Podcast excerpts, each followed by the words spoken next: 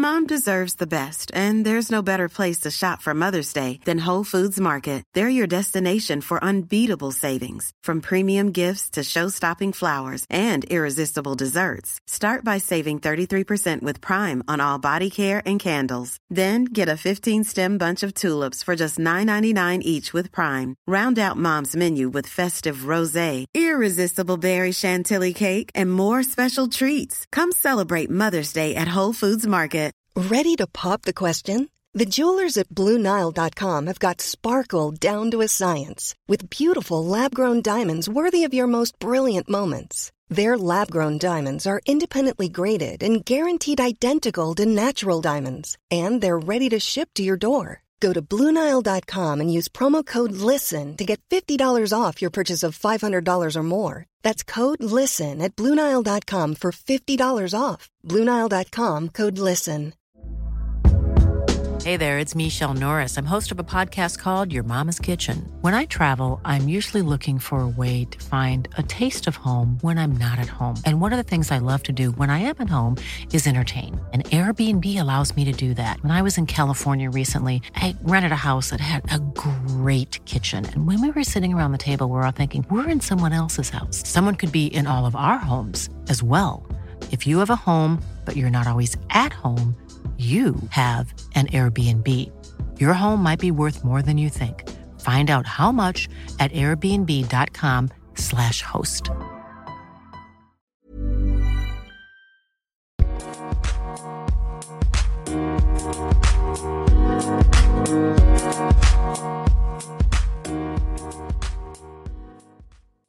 Alors bonjour à tous, aujourd'hui quatrième semaine de confinement, je reçois donc à distance la stand-upeuse, la chroniqueuse, la podcasteuse Fanny Ruet. Donc Fanny, bienvenue dans Humeur humoristique. Comment ça va? Ben ça va et toi? Ben ça va, ça va, on vit le confinement. euh. En fait je le vis un petit peu trop bien et je... ça commence à m'inquiéter Ah, parce que je vis ça super bien. ouais, mais t'es dans des conditions cool. Oui, je suis dans des conditions vraiment cool, j'avoue. Je suis chez moi, il fait beau, je suis avec ma copine toute la journée. Ah putain, ouais. J'avoue que c'est assez, C'est assez des sympa. vacances, quoi. Bah, c'est un peu ça. Je travaille un petit peu parce que je donnais des cours euh, à distance, mais là, c'est les vacances de Pâques, donc je n'ai vraiment rien à faire. Ah, yes. Et toi, comment tu le vis?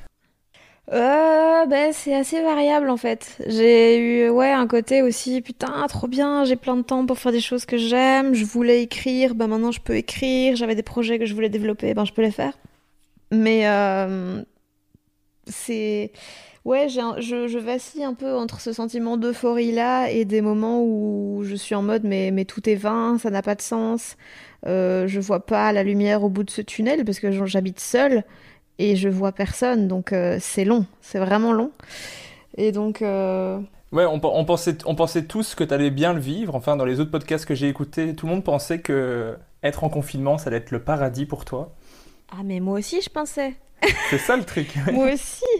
Et puis je me suis dit, mais putain, non, en fait. Euh, non, j'ai vraiment du mal. C'est, je pense qu'il m'a fallu tellement de temps pour apprendre à aimer les gens que maintenant, pff, oh là là là mais ça va plus quoi. Mettez-vous d'accord, mais euh, Quoi, tu as réussi à aimer les gens? Ouais, il y en a deux, deux, trois que j'aime beaucoup. Donc euh, c'est fou, hein. Mais t'as quand même, je trouve que tu as quand même réussi à être assez productive, parce que tu as quand même fait quatre chroniques depuis le début du confinement, mais ça, tu es obligé de les faire. Quatre chroniques en quatre semaines, c'est pas. Ah, 4, quatre chroniques en 4 semaines, c'est bien. Pour ceux qui n'en ont jamais fait, c'est pas mal, tu vois. Oui, oui, mais bon. Moi, je suis censé faire un podcast par semaine, j'en suis pas à 4 podcasts depuis le début, tu vois. Ah ouais, t'a- t'a- t'arrives à être. euh, Moi, au début, les gens qui doutent, ça devait être toutes les deux semaines. Et pour finir, j'en ai sorti euh, 12 en. Ben, en un an. Mais en fait, moi, j'alterne avec des chroniques comme ça sur des sujets et des enregistrements avec d'autres personnes, en fait. Ah ouais, ok. Et du coup, je suis censé en faire une par semaine, mais depuis le confinement, j'en ai fait bah, un sur le confinement. Hmm. Parce que, en fait, je voulais, pas, je voulais parler d'autre chose, mais au final, j'ai parlé du confinement. C'est dur hein, de parler d'autre chose. C'est vraiment dur de penser à autre chose, en fait. Tout est lié à ça. J'ai du mal à parler d'autre chose, j'avoue. J'ai ça aussi. Au début, je me disais, mais putain, je vais quand même pas faire des blagues sur le confinement et tout. C'est déjà fait partout, c'est chiant, j'en ai marre de voir ça. Et puis en fait, euh, j'ai fait que ça depuis le début, quoi. Tellement tout est influencé par ça et c'est devenu le centre de ma vie, là. Donc, euh, T'as aussi fait genre trois podcasts à distance depuis le début euh, du confinement? Des- les gens qui doutent, j'en ai fait deux. T'en as fait un avec, avec Dan Gagnon Ouais, et un avec chronomusique et art contemporain. Ok, celui-là je l'ai pas encore écouté parce qu'il parle pas d'humoriste. Je- Sinon j'aurais déjà écouté. Celui de Dan Gagnon, je crois que tu l'as sorti 35 secondes après, je l'avais envoyé. Et D'ailleurs, je l'ai trouvé super chouette au passage, celui Mais c'est gentil. Mais en même temps, j'aime bien Dan, j'aime bien ton podcast, donc toutes les conditions étaient réunies. Bah, disons que si tu l'avais pas aimé, c'est vraiment que j'aurais foiré un fameux truc, quoi. Non, mais je trouve qu'il y a vraiment une complicité entre vous euh, qui se ressentait et euh, c'était très, enfin, vraiment une discussion entre vous deux. Je trouvais ça super chouette. Cool, mais c'est gentil. Bah, je t'en prie. Parce que comme ça, je te mets à l'aise pour la, la suite de l'interview. Euh, en fait, moi, j'ai, je te dis, hein, j'avais plein de trucs que j'ai envie d'aborder, mais du coup, on va vraiment remonter dans le temps et revenir au tout début. C'est la question que je pose d'habitude pour commencer. C'est comment c'était quand tu étais Est-ce que tu étais déjà une comique ou pas du tout? Est-ce que tu aimais bien faire le pitre euh? Déjà, je suis pas quelqu'un qui se souvient énormément. Donc, euh, Ok.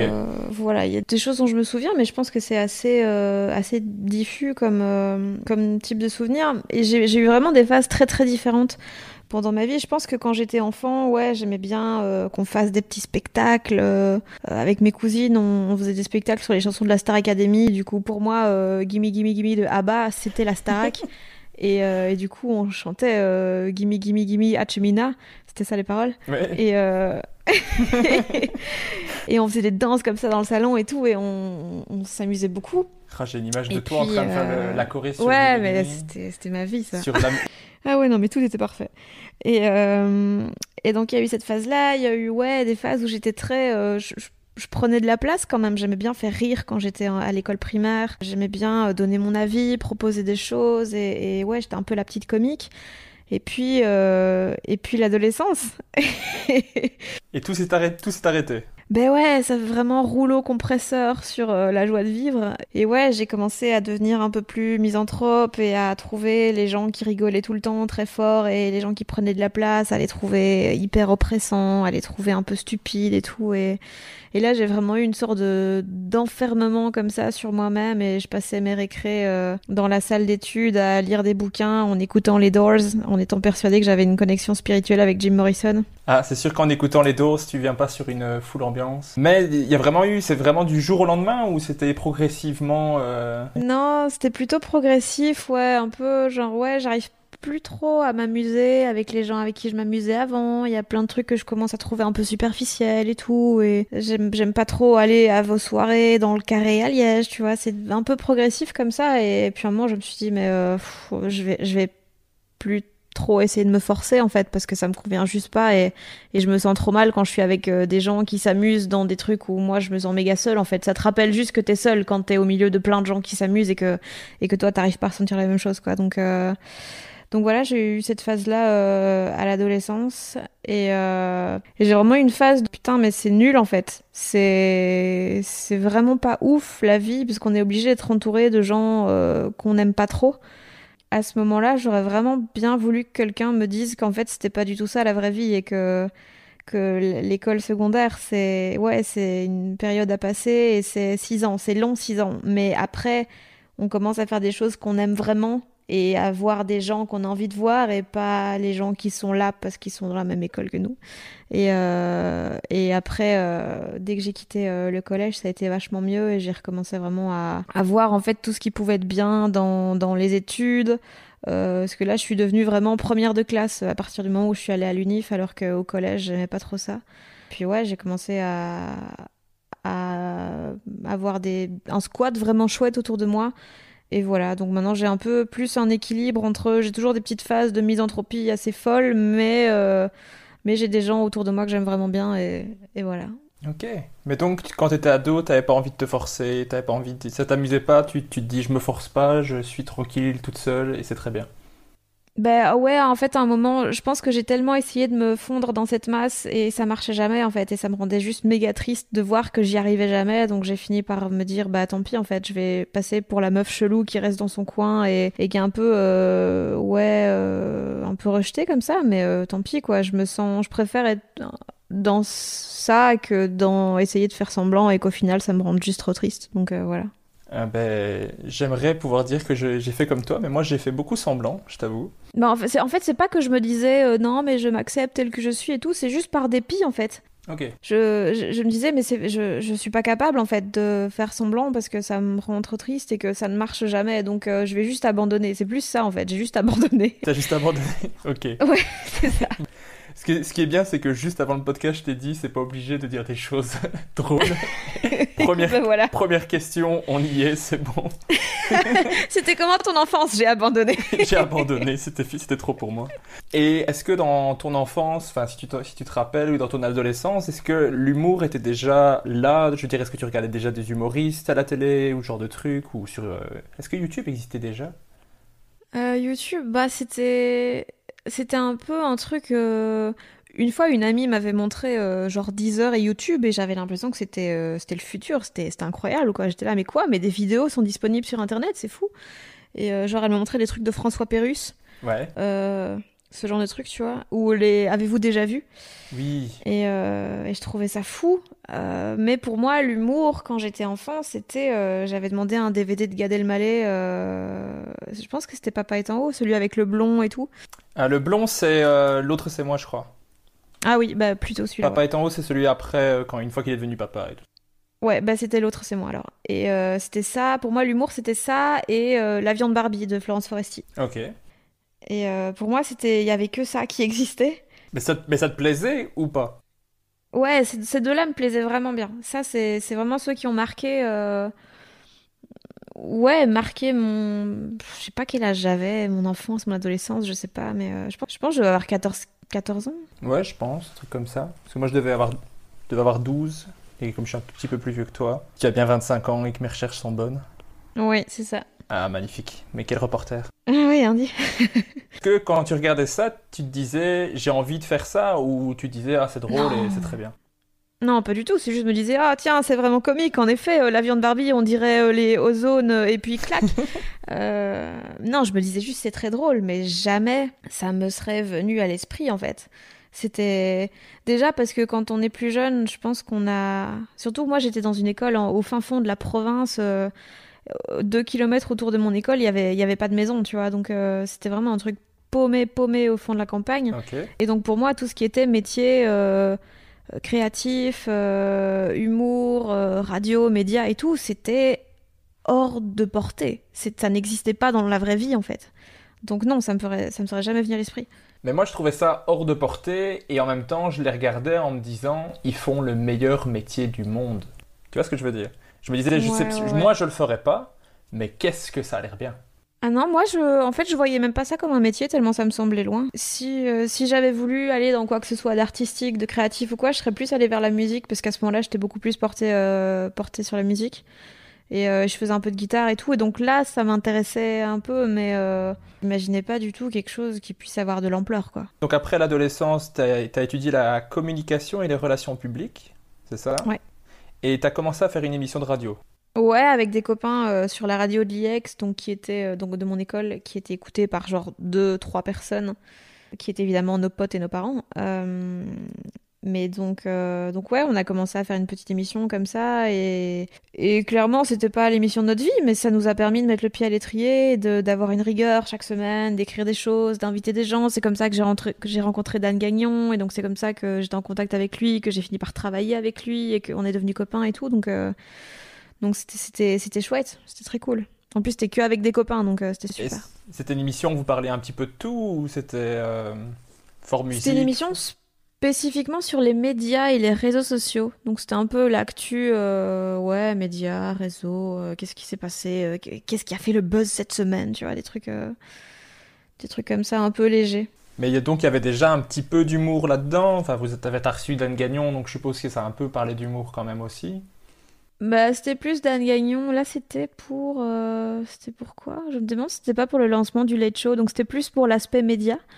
Mais oui, j'aimais bien. On essayait toujours de mettre un petit truc un petit peu drôle dans les chroniques, quoi. Mais c'était pas du tout ça le but euh, premier, quoi. Ok, et toi, toi tu n'étais pas spécialement euh, à faire des chroniques humoristiques ou à faire des blagues dedans, spécialement? Bah, j'aimais bien ajouter, mais ça, c'est le ton, quoi. Mais c'était pas du tout à but euh, comique, non. C'était plus donner des infos. Et ouais, je mets un petit truc marrant parce que j'aime bien, quoi. Ok. Est-ce que déjà tu t'aimais tes études? Oui, parce que en fait, je trouve que ça a parfaitement épousé la façon dont j'ai évolué. Enfin, ça ou l'inverse, je sais pas dans quel sens c'est allé, mais en fait, c'est une formation en 5 ans. Et les deux premières années sont hyper théoriques. Et moi, je, je suis quelqu'un de très de très scolaire en fait. Euh, en tout cas, j'étais quelqu'un de très scolaire et donc j'avais besoin vraiment de, de trucs très précis, euh, très théoriques. Et donc euh, j'étudiais à fond pendant les blocus. je coupais mes réseaux sociaux pendant trois semaines. Vraiment, je ne faisais qu'étudier. J'étais à fond là-dessus. Je me tapais des grandes 10 chaque année. C'était voilà, j'étais hyper hyper bonne élève. Et puis au fur et à mesure, ça devenait de plus en plus pratique. On avait de plus en plus de liberté et de, de temps euh, libre pour faire des projets pour avancer de notre côté. Et euh, du coup ce qui a ce qui m'a permis euh, non seulement d'apprendre la pratique donc d'apprendre à faire du montage audio vidéo à utiliser Photoshop vraiment des choses qui me servent encore aujourd'hui. Et parallèlement à ça ça m'a ça m'a laissé beaucoup de temps pour travailler à côté parce que au plus on avançait dans les années au plus j'étais proche d'avoir un temps plein à côté. D'ailleurs au, au, début de ma master 2 j'ai hésité à arrêter tellement j'avais de travail euh, et c'était vraiment chaud et j'en pouvais plus de, d'aller encore en cours alors que j'avais plein de taf qui m'intéressaient énormément et que j'avais envie de faire euh, à temps plein, et, mais j'avais toujours mes cours et mon stage et mon mémoire et tout qui me saoulait. Et qu'est-ce que tu faisais comme, comme taf à ce moment-là? Alors, euh, je confonds les années, mais dans les deux dernières années, j'ai eu une émission par semaine à l'RTB qui s'appelait Radar sur Pure, qui me demandait beaucoup de travail. J'avais une émission le week-end sur Pure aussi, je sais plus laquelle c'était. Je pense que c'était Lazy Factory euh, à cette époque-là, le dimanche matin. J'avais, euh, je bossais avec Dan Gagnon sur la promo des spectacles. Je bossais, j'avais commencé à bosser, il me semble, avec certains groupes pour leur promo. J'ai bossé sur Coupé au montage sur la première avec Myriam Leroy. Ah ouais, quand même. Et euh, du coup, ouais, j'avais plein de trucs comme ça en parallèle. Donc c'était assez compliqué, mais donc ça m'a permis vraiment d'apprendre plein de choses pratiques et de travailler en même temps et de, voilà, de faire des stages à gauche à droite euh, en plus de mes études, donc qui étaient vachement, euh, vachement cool pour se mettre le pied à l'étrier et mettre les, les, mains dans le cambouis directement. Quoi. Ok, ouais, donc tu avais déjà cette habitude d'avoir une deadline à respecter, de devoir produire des trucs et tout? Ouais, bah euh, en fait, vu que l'IEX est réputé pour être assez compliqué comme, comme école, mais en vrai, ça reste des études de com, et si tu t'y prends bien, si t'as une bonne méthodologie, euh, c'est largement faisable. Donc moi, j'avais... Ouais, j'avais de quoi euh, bosser à côté et, m'imposer une rigueur supplémentaire euh, pour, pour le travail, donc c'était assez cool. Ok, bah, c'est génial. Moi, j'aurais je, été incapable de faire quoi que ce soit d'autre pendant mes études, tellement j'étais en panique euh, tout, tout, le temps. Mais toi, t'as fait des vraies études, non? Moi, j'ai fait des vraies études.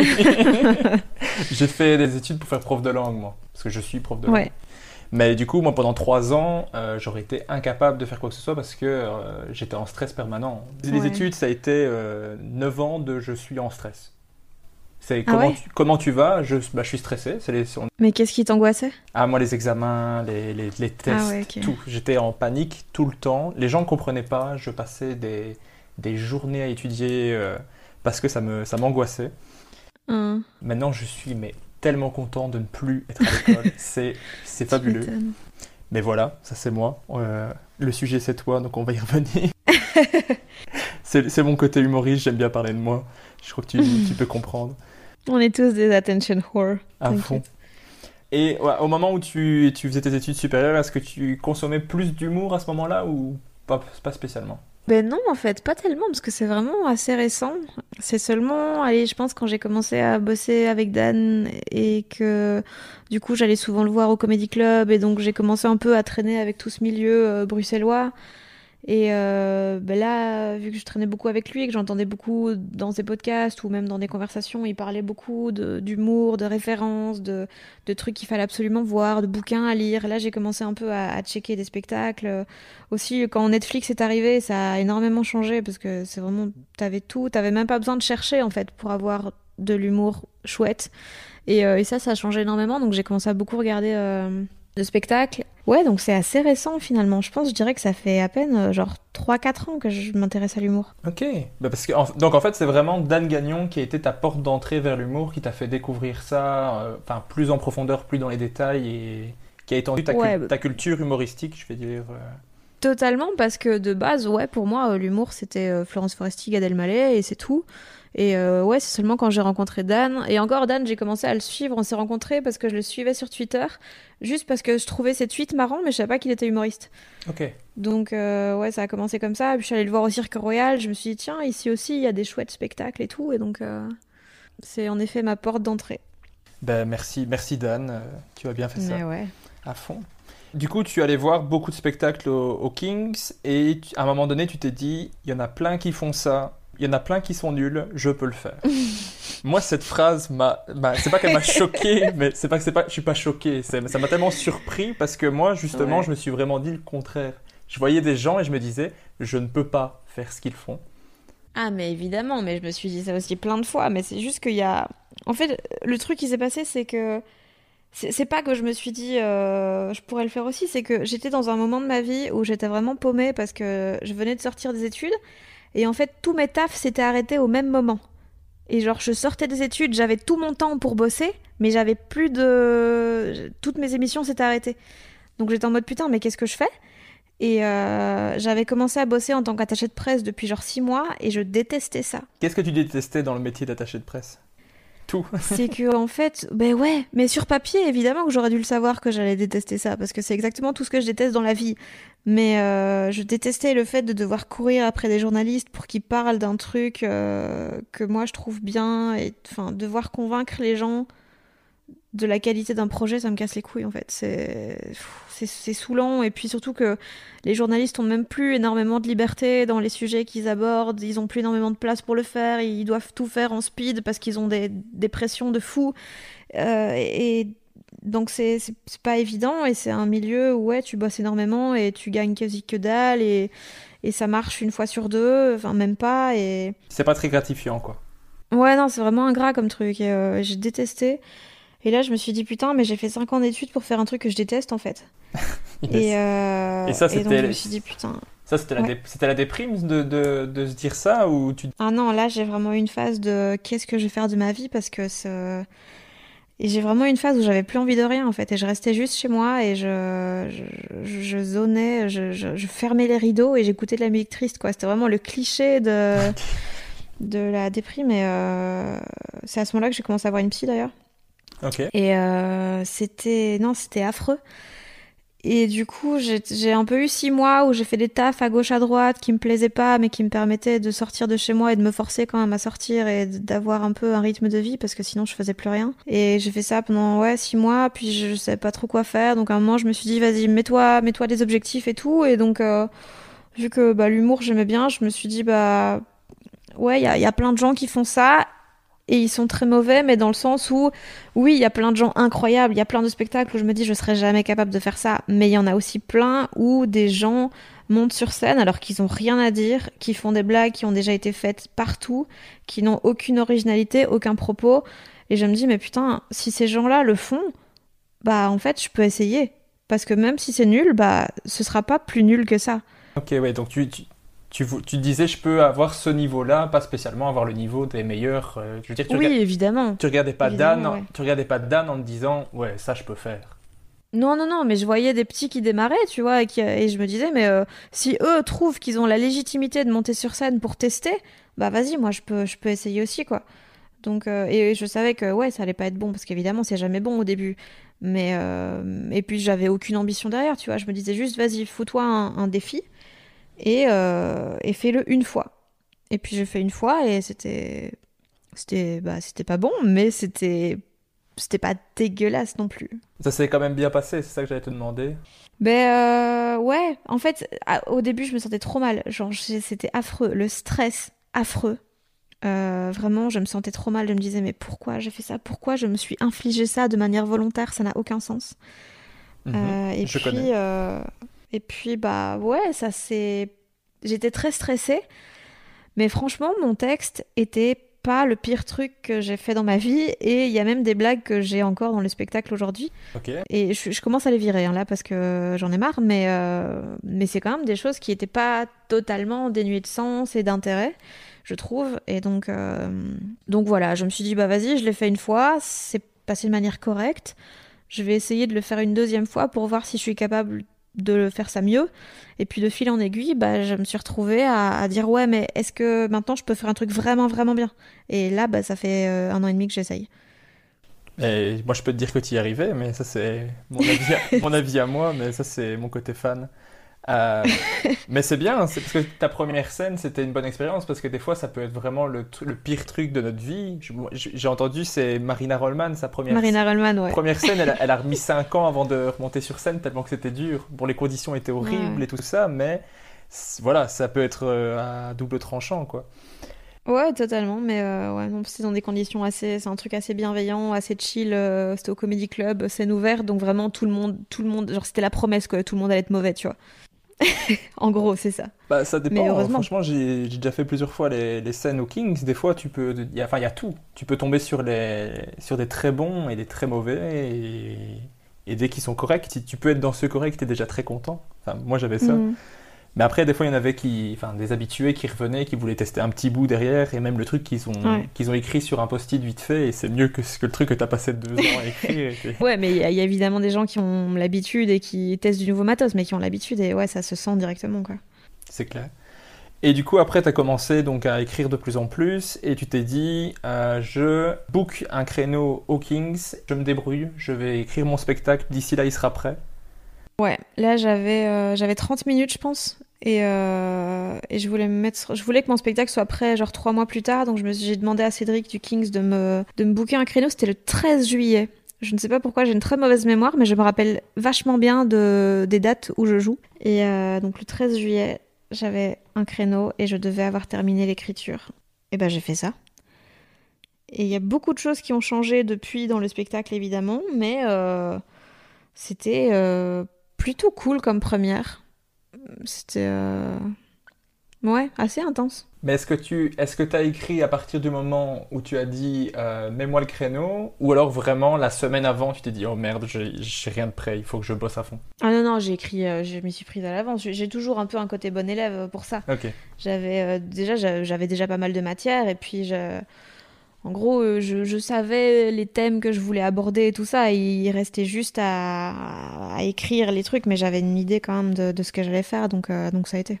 Ok, non, c'est parce qu'il y en a qui fonctionnent différemment. Je sais qu'il y en a plein qui, euh, allez, peut-être deux semaines avant, vont avoir un, rush où ils vont écrire à fond. Il y en a qui vont préparer tout le temps. Enfin, chacun a un peu sa méthode et je voulais voir un peu la tienne. Ouais, moi ça dépend. J'ai ça pour les chroniques. Euh, mais, euh, mais pour l'écriture spectacle, non, j'ai pas eu ça. Parce que je préfère être à l'aise et vraiment travailler les choses. Euh, je, vu, que vu que mon spectacle est assez. tout a un sens et toutes les histoires se mélangent un peu les unes avec les autres, ben, il faut que ce soit préparé pas mal en amont parce qu'il y a des choses, si j'oublie de les placer, si j'oublie de les dire au début du spectacle, bah à la fin ça n'a plus de sens en fait vu que tout est une boucle, donc euh, ouais, c'est assez compliqué, donc je, je pouvais pas trop me permettre ça. Mais pour tes chroniques, donc tu as des chroniques sur euh, Pure FM et tu as des chroniques sur France Inter. Tu as besoin de ce, de ce rush euh, Bah ouais, là je suis un peu plus une merde pour les chroniques. C'est euh...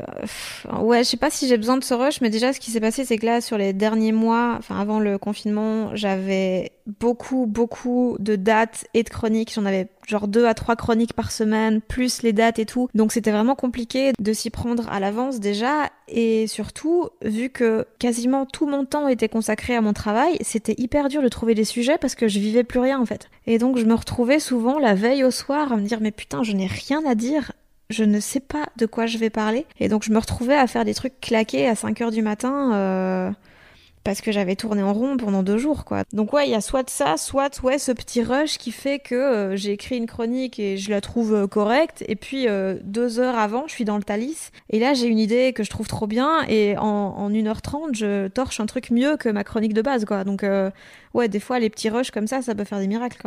À fond. Parce que je pense que je, pense les avoir toutes écoutées et je pense qu'il n'y en a pas une qui a jeté euh, dans sa totalité. Ah, putain, si dit.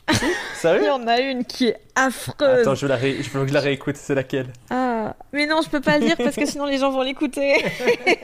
je te le dirai en off, mais il y en a une qui est affreuse. Ah, j'ai dû la rater, j'ai dû la rater ou alors je la trouve drôle et dans ce cas-là, c'est pire.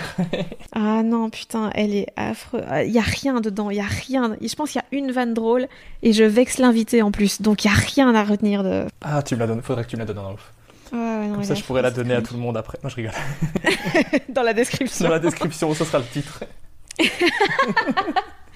Ma chronique ratée avec non, non, non. Le, le pire truc que je peux faire. Ce serait, honnêtement, ce serait très drôle. Ça serait drôle, mais j'ai quand même envie que tu partages le podcast, tu vois, après. Coup, après, tu as, tu as continué à travailler sur ton spectacle, tu l'améliores toujours de plus en plus, tu as tourné partout, un peu en Belgique, en France, en Suisse. Est-ce qu'il y a un autre pays que j'ai oublié ou... Euh, j'ai fait quelques. J'ai pas joué le spectacle complet au Canada, mais j'ai fait quelques dates là-bas. T'as joué où? T'as joué, t'as joué au bordel? Euh, ouais, j'ai joué au bordel, Ah. au terminal et à l'abreuvoir. Enfin, Bon, c'est à partir de maintenant que je commence à être vraiment très jaloux. Je l'avais écrit juste un peu plus loin. Et euh, voilà, t'as fait le bordel, donc euh, moi c'est dans mes objectifs de vie. Ah, c'était trop bien. C'est fou cet endroit. Puis surtout qu'il y a juste avant, il y a genre Mike Ward qui est venu tester des trucs. C'était Oh, trop fou. Ouais, c'était malade. Alors, deuxième objectif dans ma vie, c'est de parler avec Mike Ward et de le rencontrer une fois. Ah bah il est trop cool. Mais il a dit qu'il ferait probablement une tournée avec euh, sous écoute avec Ah, le podcast. Donc Ah, ce serait- euh, serait Inch'Allah, il passera aux Kings. À fond. Ça, il faut vraiment pas que je le manque. Euh, parce que donc pour ceux qui connaissent pas Mike Ward, c'est un humoriste québécois qui fait de l'humour euh, bien bien trash. Euh, mais moi je trouve ça super bien écrit. Il a le podcast, je crois, un des podcasts les plus écoutés au Québec qui s'appelle Sous écoute, où il rencontre plein d'humoristes et pas que. Enfin moi je les adore toutes.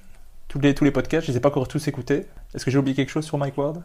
Très drôle et très engagé dans la liberté d'expression chez les humoristes. Et, euh, pff, mec incroyable. Donc euh, checkez son Twitter, ses podcasts et tout. Il est très très drôle. Et il a un spectacle complet sur YouTube si jamais. Allez voir, de toute façon, tout ce qu'il a fait, j'ai bien aimé. Euh, mais après, je rate les trucs qui sont pas bien faits, apparemment. Donc, euh, Peut-être qu'en fait Mike Ward est vraiment pas drôle. ouais, bah, il le cache bien. Et du coup, est-ce que dans toutes ces scènes que tu as faites, est-ce qu'il y en a vraiment une en particulier que tu te dis, cette scène était horrible, ça fait partie des pires souvenirs de ma vie, ou pas trop?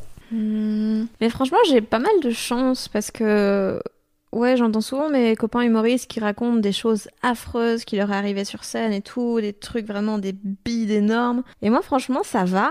Vu que j'ai assez vite fait des scènes vraiment chouettes, vraiment importantes, professionnelles et tout, j'ai pas dû passer par euh, des open mic dans des otakos euh, au fin fond de Charleroi, tu vois.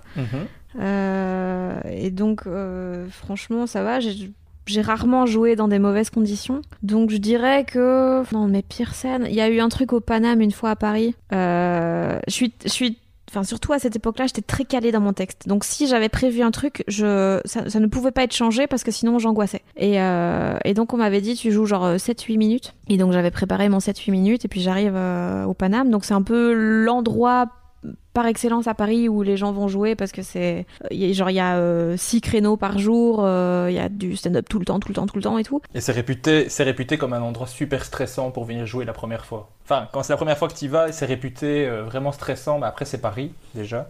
ouais bah Euh, déjà ouais Ça a une réputation euh, géniale. Et quand ils te connaissent pas, il y en a plein qui te calculent pas des masses, apparemment. Mais moi, je sais tout apparemment, parce que c'est tous ces trucs que j'ai entendus. Mais... j'arrive là euh, assez euh, assez contente et tout. Je me dis cool je joue au Paname. Et puis euh, on me dit ouais non mais tu fais 5 minutes hein. J'étais là quoi? Mais ça mais on m'a dit 7 je me dis non mais tu fais 5 je fais ah ouais, mais je dois changer mon texte. Et et pour finir j'ai fait ça. Et en fait heureusement que c'était 5 parce que c'était un tunnel.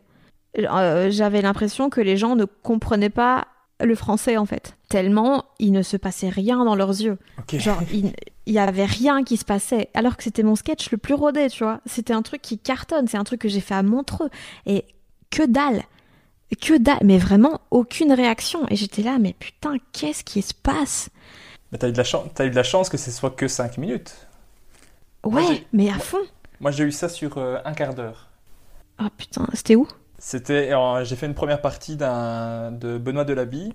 Et euh, en fait, j'ai fait sa première partie le samedi et ça, ça, ça a cartonné. J'ai vraiment fait 15 minutes, c'est un- une de mes meilleures scènes. Et le lendemain, on joue le dimanche vers 4 heures, déjà autre ambiance. Et pas un rire, pas un son, rien pendant 15 minutes. À part moi qui parle euh, comme toi, comme s'il parlait pas ma langue. À un moment, je voyais des téléphones qui sortent des poches, tu vois, les- qui, qui illuminent un peu le visage des gens. Hmm. Et des... tu sais pas quoi faire. tu, tu raccourcis, parce que j'avais 15 minutes à faire, je pense que j'en ai pas fait 15 minutes, mais euh, il fallait quand même pas que j'en fasse deux. Mais donc euh, j'ai bien, bien resté une 10 minutes comme ça dans un tunnel, comme tu dis, euh, à remettre toute ta vie en question euh, sur scène quand Ouais, chaud. Hein. pendant que tu es en train de parler, et l'après n'est pas spécialement mieux quand tu croises les gens après. Ouais, putain, tu sais que personne va te féliciter. hein. Et qu'ils vont juste te dire, mais vous avez un vrai travail sur le côté, hein Oui, Ouais, ouais, bah, t'inquiète. oui, oui. Euh, moi heureusement j'en ai un, tu vois. Ouais. ouais, non, c'est fou à quel point euh, en deux jours, le même texte peut cartonner ou faire un beat total, quoi. C'est malade. À part la scène au Paname, ça va.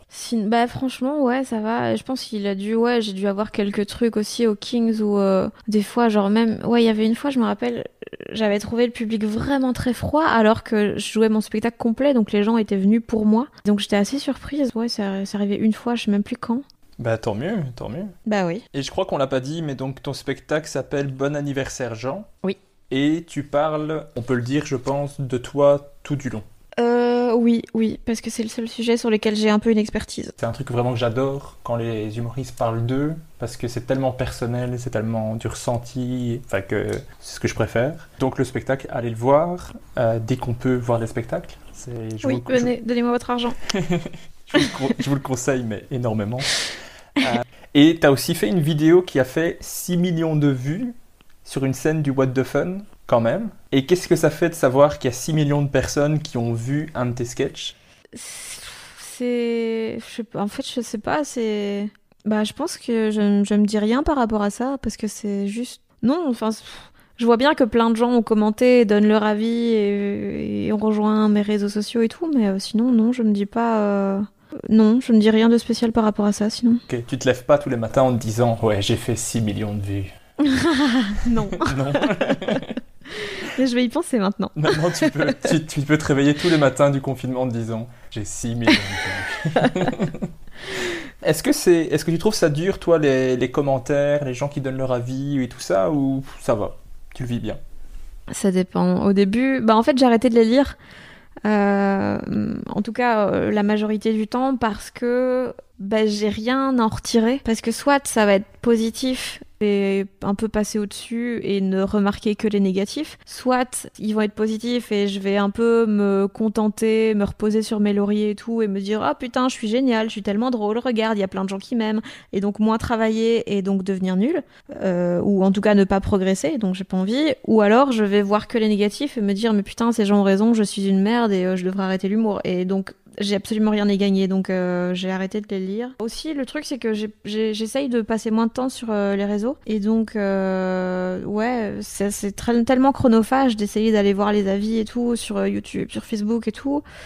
Et puis ouais, voilà, j'en ai marre. En général, les commentaires négatifs, ils m'énervaient et j'ai pas envie d'être énervée, donc voilà, ça n'a pas d'intérêt pour moi. Mais c'est vrai qu'au début, il y en a qui m'ont pas mal atteinte et il y a des choses où tu te remets en question quand même, quoi. Tu, enfin, c'est toujours désagréable de te faire insulter gratuitement. euh, par des inconnus et en fait surtout il y a un peu ce truc d'injustice et de ouais vraiment de l'énervement parce que je me dis putain mec t'as un contenu gratuit sur internet qui apparaît dans ta timeline et toi tu viens me casser les couilles parce que tu trouves que c'est pas assez bien mais genre ne regarde pas Moi, j'ai jamais compris ça. Moi, tu n'aimes enfin, pas, genre, tu c'est- coupes la juste, ça vidéo. m'énerve. c'est- Ouais, c'est pas logique en fait, et ça m'énerve que les gens soient pas logiques, et j'ai envie de dire, mais, mais perds pas ton temps, mec, fais des choses que t'aimes dans la vie, tu seras plus heureux, genre vraiment. Donc, euh, donc ça m'énerve, donc euh, j'ai, ouais, vraiment, j'ai que du négatif à tirer euh, de ça. Ok.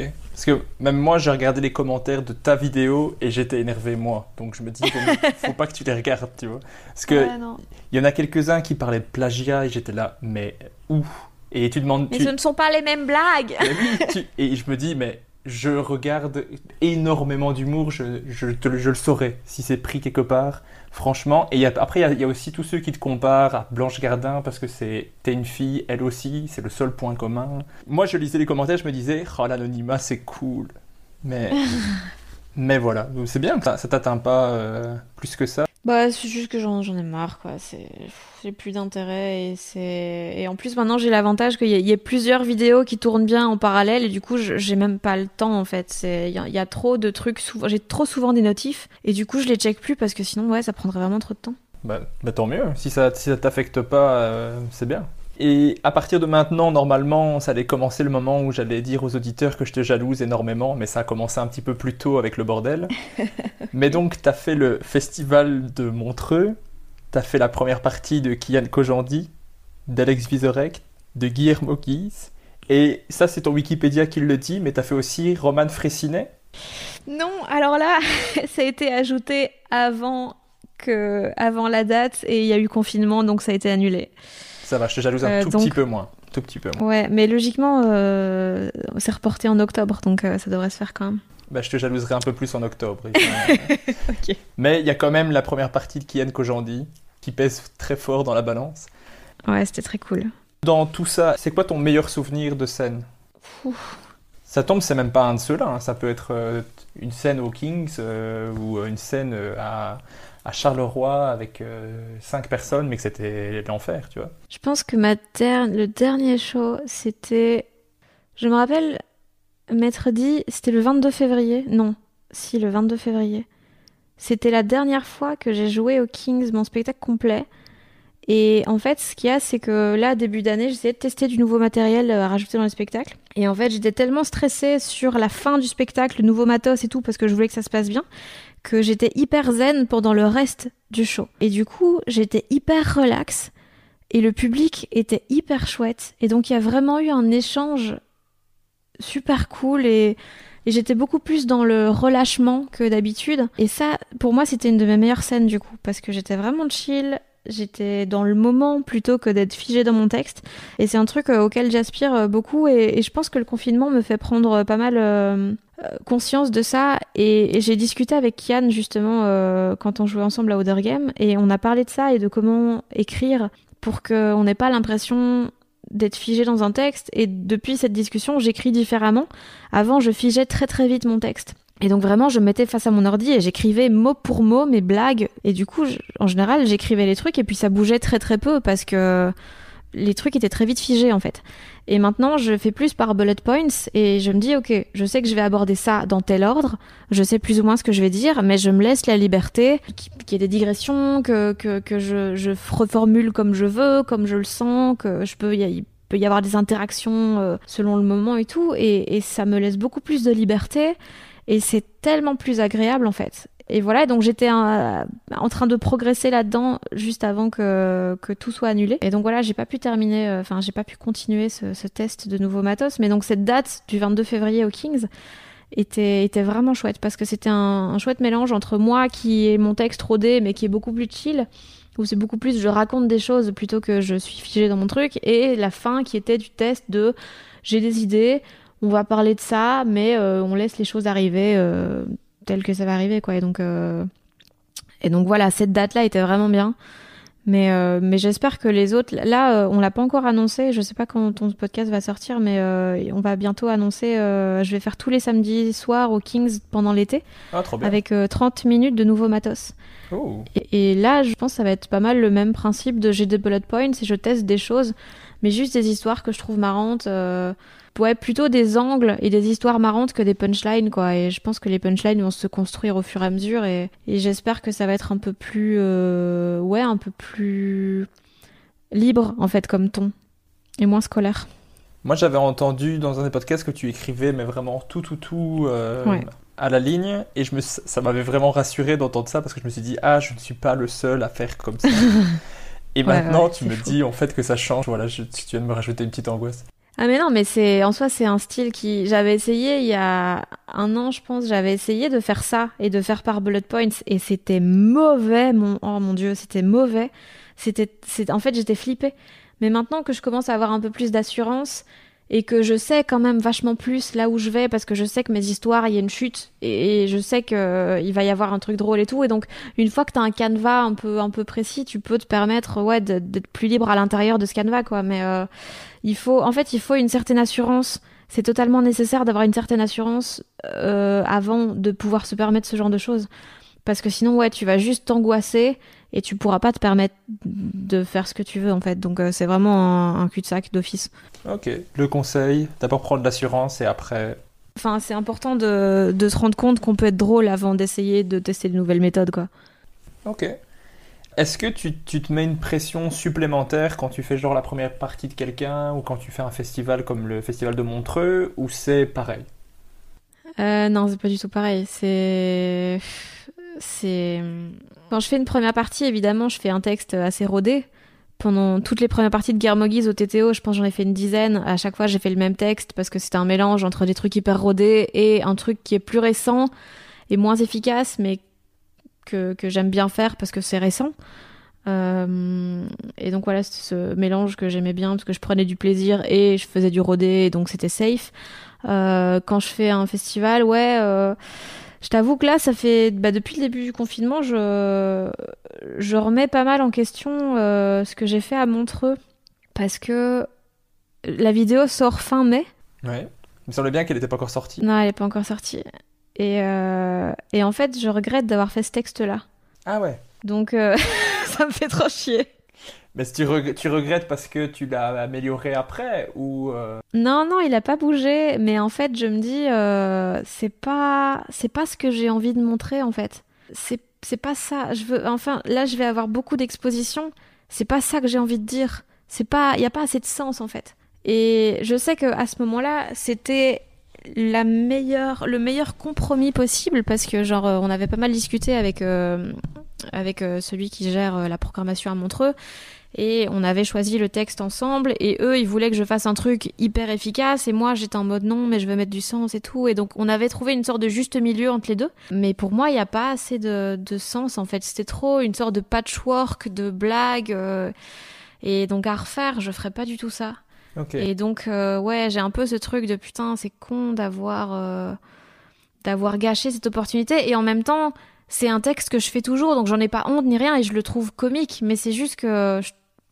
ouais, je sais pas, je trouve il y a un truc qui est pas, pas hyper satisfaisant et d'un côté je me dis bah c'est normal, genre ça faisait un an que je faisais de l'humour, c'est le genre de truc que t'apprends au fur et à mesure et donc évidemment que je ferai plus les choses maintenant comme je les ai faites au début, c'est normal et voilà et puis de toute façon je vais encore faire d'autres montreux je suppose donc euh, donc c'est normal et au fur et à mesure ça va évoluer et tout mais euh, mais ouais il y a des choses comme ça où tu tu regardes en arrière et tu dis ouais c'était peut-être pas l'idée du siècle quoi. Ouais mais après si c'est un texte qui est efficace ça, ça va donner envie aux gens d'aller voir ton spectacle qui vont après. Ouais je sais je sais mais euh, ouais.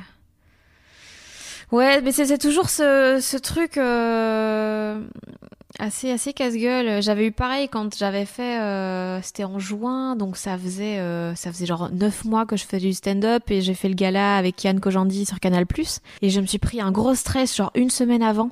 Et je me suis dit putain faut que j'écrive du nouveau matériel pour le faire au gala parce que je trouve que rien de ce que j'ai est assez efficace. Et donc j'ai torché hyper vite un nouveau texte. Et, euh, et là j'ai appelé Dan et il m'a dit mais mais non mais fais pas ça. T'es folle. Pourquoi?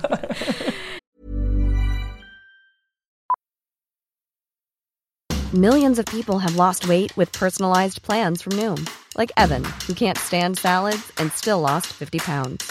Salads, generally, for most people, are the easy button, right? For me, that wasn't an option. I never really was a salad guy. That's just not who I am. But Noom worked for me. Get your personalized plan today at Noom.com. Real Noom user compensated to provide their story. In four weeks, the typical Noom user can expect to lose one to two pounds per week. Individual results may vary.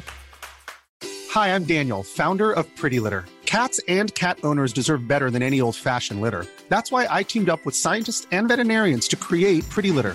Its innovative crystal formula has superior odor control and weighs up to 80% less than clay litter. Pretty Litter even monitors health by changing colors to help detect early signs of potential illness. It's the world's smartest kitty litter. Go to prettylitter.com and use code ACAST for 20% off your first order and a free cat toy. Terms and conditions apply. See site for details. Et euh, ouais non mais il m'a dit mais c'est du c'est une très mauvaise idée de faire du nouveau matos euh, un gala télé Canal Plus genre euh, non en fait. Et en effet et pour finir j'ai fait du matos sûr et ça s'est très bien passé et voilà et je regrette pas mais et finalement ce que j'avais écrit en 2-2 pour ce gala là je l'ai fait à Montreux enfin une partie. Mais ouais non c'est c'est toujours vraiment un, un questionnement que j'ai de est-ce que je veux faire un truc efficace ou est-ce que je veux faire ce qui pour moi a le plus de sens? Et donc j'espère qu'à terme j'arriverai à, à faire les deux en même temps en fait et que j'ai plus ce dilemme parce que j'arriverai à rendre les choses que je trouve importantes vraiment très drôles. Pour moi, une qui fait ça très bien, c'est Marina Rollman. Et elle arrive toujours à faire des conférences TED hilarante en 4 minutes. Et genre, elle te torche ça, genre comme si c'était euh, hyper facile. Et toi, t'es là, mais putain, meuf, tu viens de me faire comprendre des choses de la vie et tu viens de me faire rire. Genre, allez, quoi. C'est très fort, ouais. Ouais, donc euh, voilà, mon but dans la vie, c'est de devenir Marina Rollman. bah, D'après certains commentaires, c'est déjà fait, donc... Mhm. non, franchement... C'est ça, c'est que j'ai déjà réussi. Bah, c'est bien, t'as as réussi ta vie. non, mais donc toi, c'est vraiment un objectif que t'as avec l'écriture, c'est d'un côté d'être vraiment efficace, mais l'autre côté d'avoir vraiment un message, d'avoir quelque chose à apporter aux gens qui les marquent, quoi. Mais moi, l'efficacité est pas un truc nécessaire, mais c'est juste que. Mais tu veux que ça soit drôle. Quand c'est oui, bah déjà oui parce que c'est la promesse, tu vois. De... Sinon, j'appelle ça un seul en scène. Et c'est pas exclu qu'à un moment je fasse ça, mais en tout cas pour un spectacle d'humour, oui, tu dois être drôle. Mais c'est juste que pour des galas comme Montreux et tout, bah ouais, ils ont certaines exigences. Euh, c'est un public euh, qui est pas toujours facile. C'est un truc qui va être passé en télé, qui potentiellement ils vont prendre des petits extraits pour mettre sur les réseaux. Donc t'as quand même un certain besoin d'efficacité. Et donc il faut savoir jongler et il faut, faut savoir avoir un matos assez efficace, ouais. Ok. Je voulais parler un petit peu des chroniques sur. Euh, donc, tu as les chroniques sur Pure FM, tu as les chroniques sur France Inter. Et tu as dû passer un, casting pour, euh, pour France Inter, il me semble. Ouais, c'était en fait c'est euh, Guillermo Guise qui a filé mon nom là-bas parce qu'il cherchait une remplaçante pour euh, Agnès et, euh, et donc ils m'ont appelé et ouais j'ai passé un casting, enfin un casting non j'ai fait un, une tour de pilote affreux parce qu'en fait donc j'ai écrit mon truc, j'ai envoyé le texte et tout, ils m'ont dit ouais c'est bien viens le faire en studio donc j'y suis allée et là donc on s'est retrouvé en studio avec moi et en face le rédac chef de l'émission, la bande originale. Et donc j'ai fait ma chronique et il me fixait et il a pas rigolé une seule fois. Oh, quelle horreur. Et euh, j'étais là, putain, merde, ça s'est trop mal passé. Et puis à la fin, il m'a dit, bah cool, c'était super. J'étais là, mais quoi? Mais quoi? Mais non, tu n'as pas ri et, euh, et en soi, c'était relativement logique parce que de un, il avait lu le texte avant et puis euh, bah, c'est son métier. Donc lui, il analyse plus ce qui marche, ce qui marche pas, ce qui va aller pour l'émission, pour les gens qui sont autour de la table, pour le public qui est dans la salle, pour le public qui est derrière sa radio. Et donc, ouais, ça se tient. Mais euh, putain, c'était chaud quoi. C'est dur, ouais. Moi, j'ai ça à chaque fois que je fais que je fais un sketch de, devant ma copine c'est que oh, l'angoisse. souvent je lui ai déjà je lui ai déjà fait avant des parties et après je remets tout ensemble et je le refais. Mais donc il y a rien aucune réaction. Et à chaque fois je, je, je me dis mais elle me dit ah c'est bien. Et je dis mais non tu, tu n'as eu aucune réaction elle me fait mais je, ah je, savais ce que tu allais dire c'est pas drôle c'est enfin c'est pas que c'est pas drôle et après là je, m'évanouis tu vois c'est super c'est super dur de faire son sketch et qu'en fait, il n'y a, pas a pas de rire derrière. Ouais, ouais, à fond. Au final, il t'a quand même pris. Ouais. Euh, ce qui t'a quand même permis de faire une chronique devant Alain Chabat, quand même. Ah putain, ça c'est une de mes préférées. Et d'ailleurs, c'est fou à quel point mes deux meilleures chroniques, je pense que c'est celle. Euh, c'est la, non, mes trois meilleures chroniques, c'est la toute première parce que j'étais méga stressée. C'est celle avec Alain Chabat et c'est celle avec Marina Rollman. À chaque fois, parce qu'il y a cette pression d'impressionner. Et le fait de savoir que j'étais à côté d'Alain Chabat et de Marina Rollman, ça m'a foutu une de ces claques. Et du coup, j'ai bossé de fou et, c'est tellement motivant. En fait, c'est tellement important d'écrire pour quelqu'un. Et je commence seulement à en prendre conscience maintenant. Et, euh, et à côté de ça, quand j'ai, euh, par exemple, ma chronique qui est foirée, euh, genre celle que je déteste chez France Inter, c'était avec un invité que, pour lequel je n'ai aucune admiration.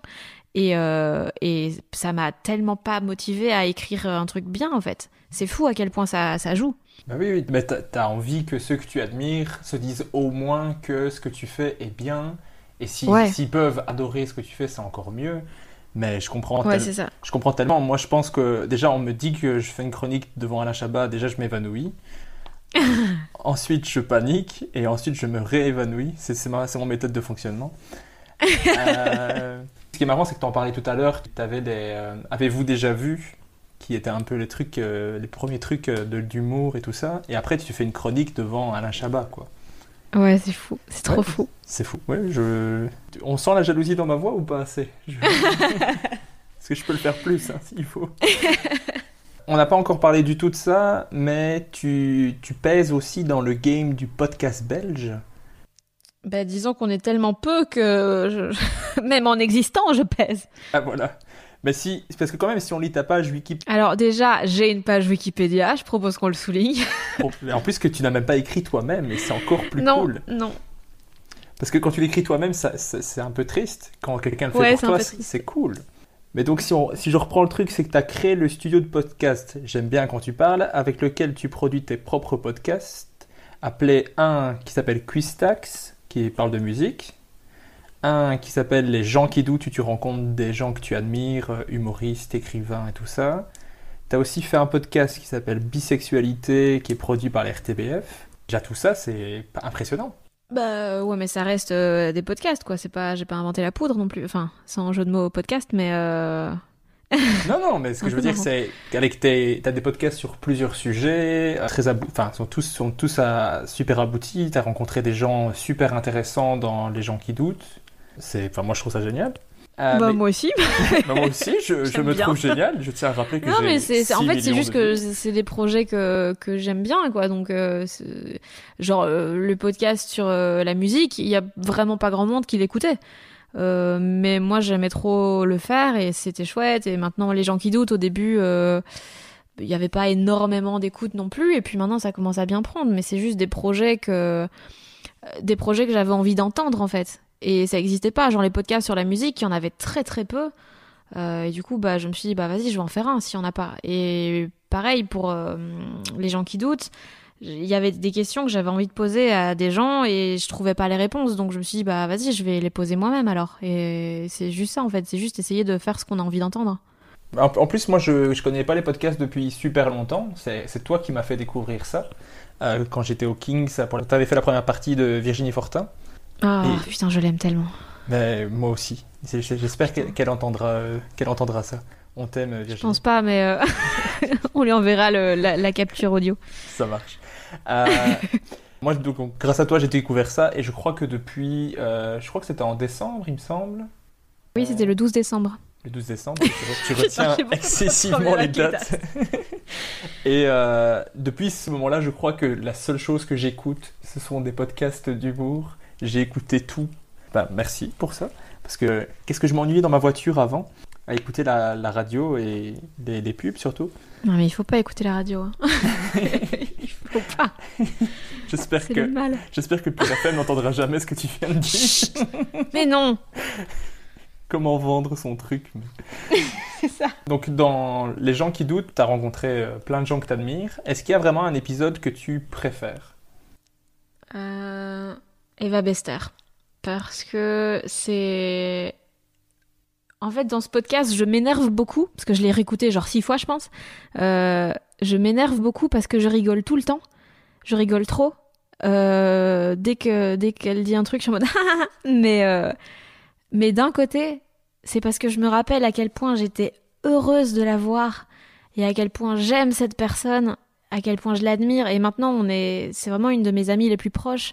Et c'est quelqu'un que j'aime et que j'admire éperdument. Mais du coup, ce podcast, déjà symboliquement, parce qu'il, ouais, il symbolise un peu le début de cette relation et tout, de quand on a commencé à se rendre compte qu'en fait, on pouvait vraiment bien s'entendre et qu'on a commencé à, à se voir, à beaucoup se parler et tout.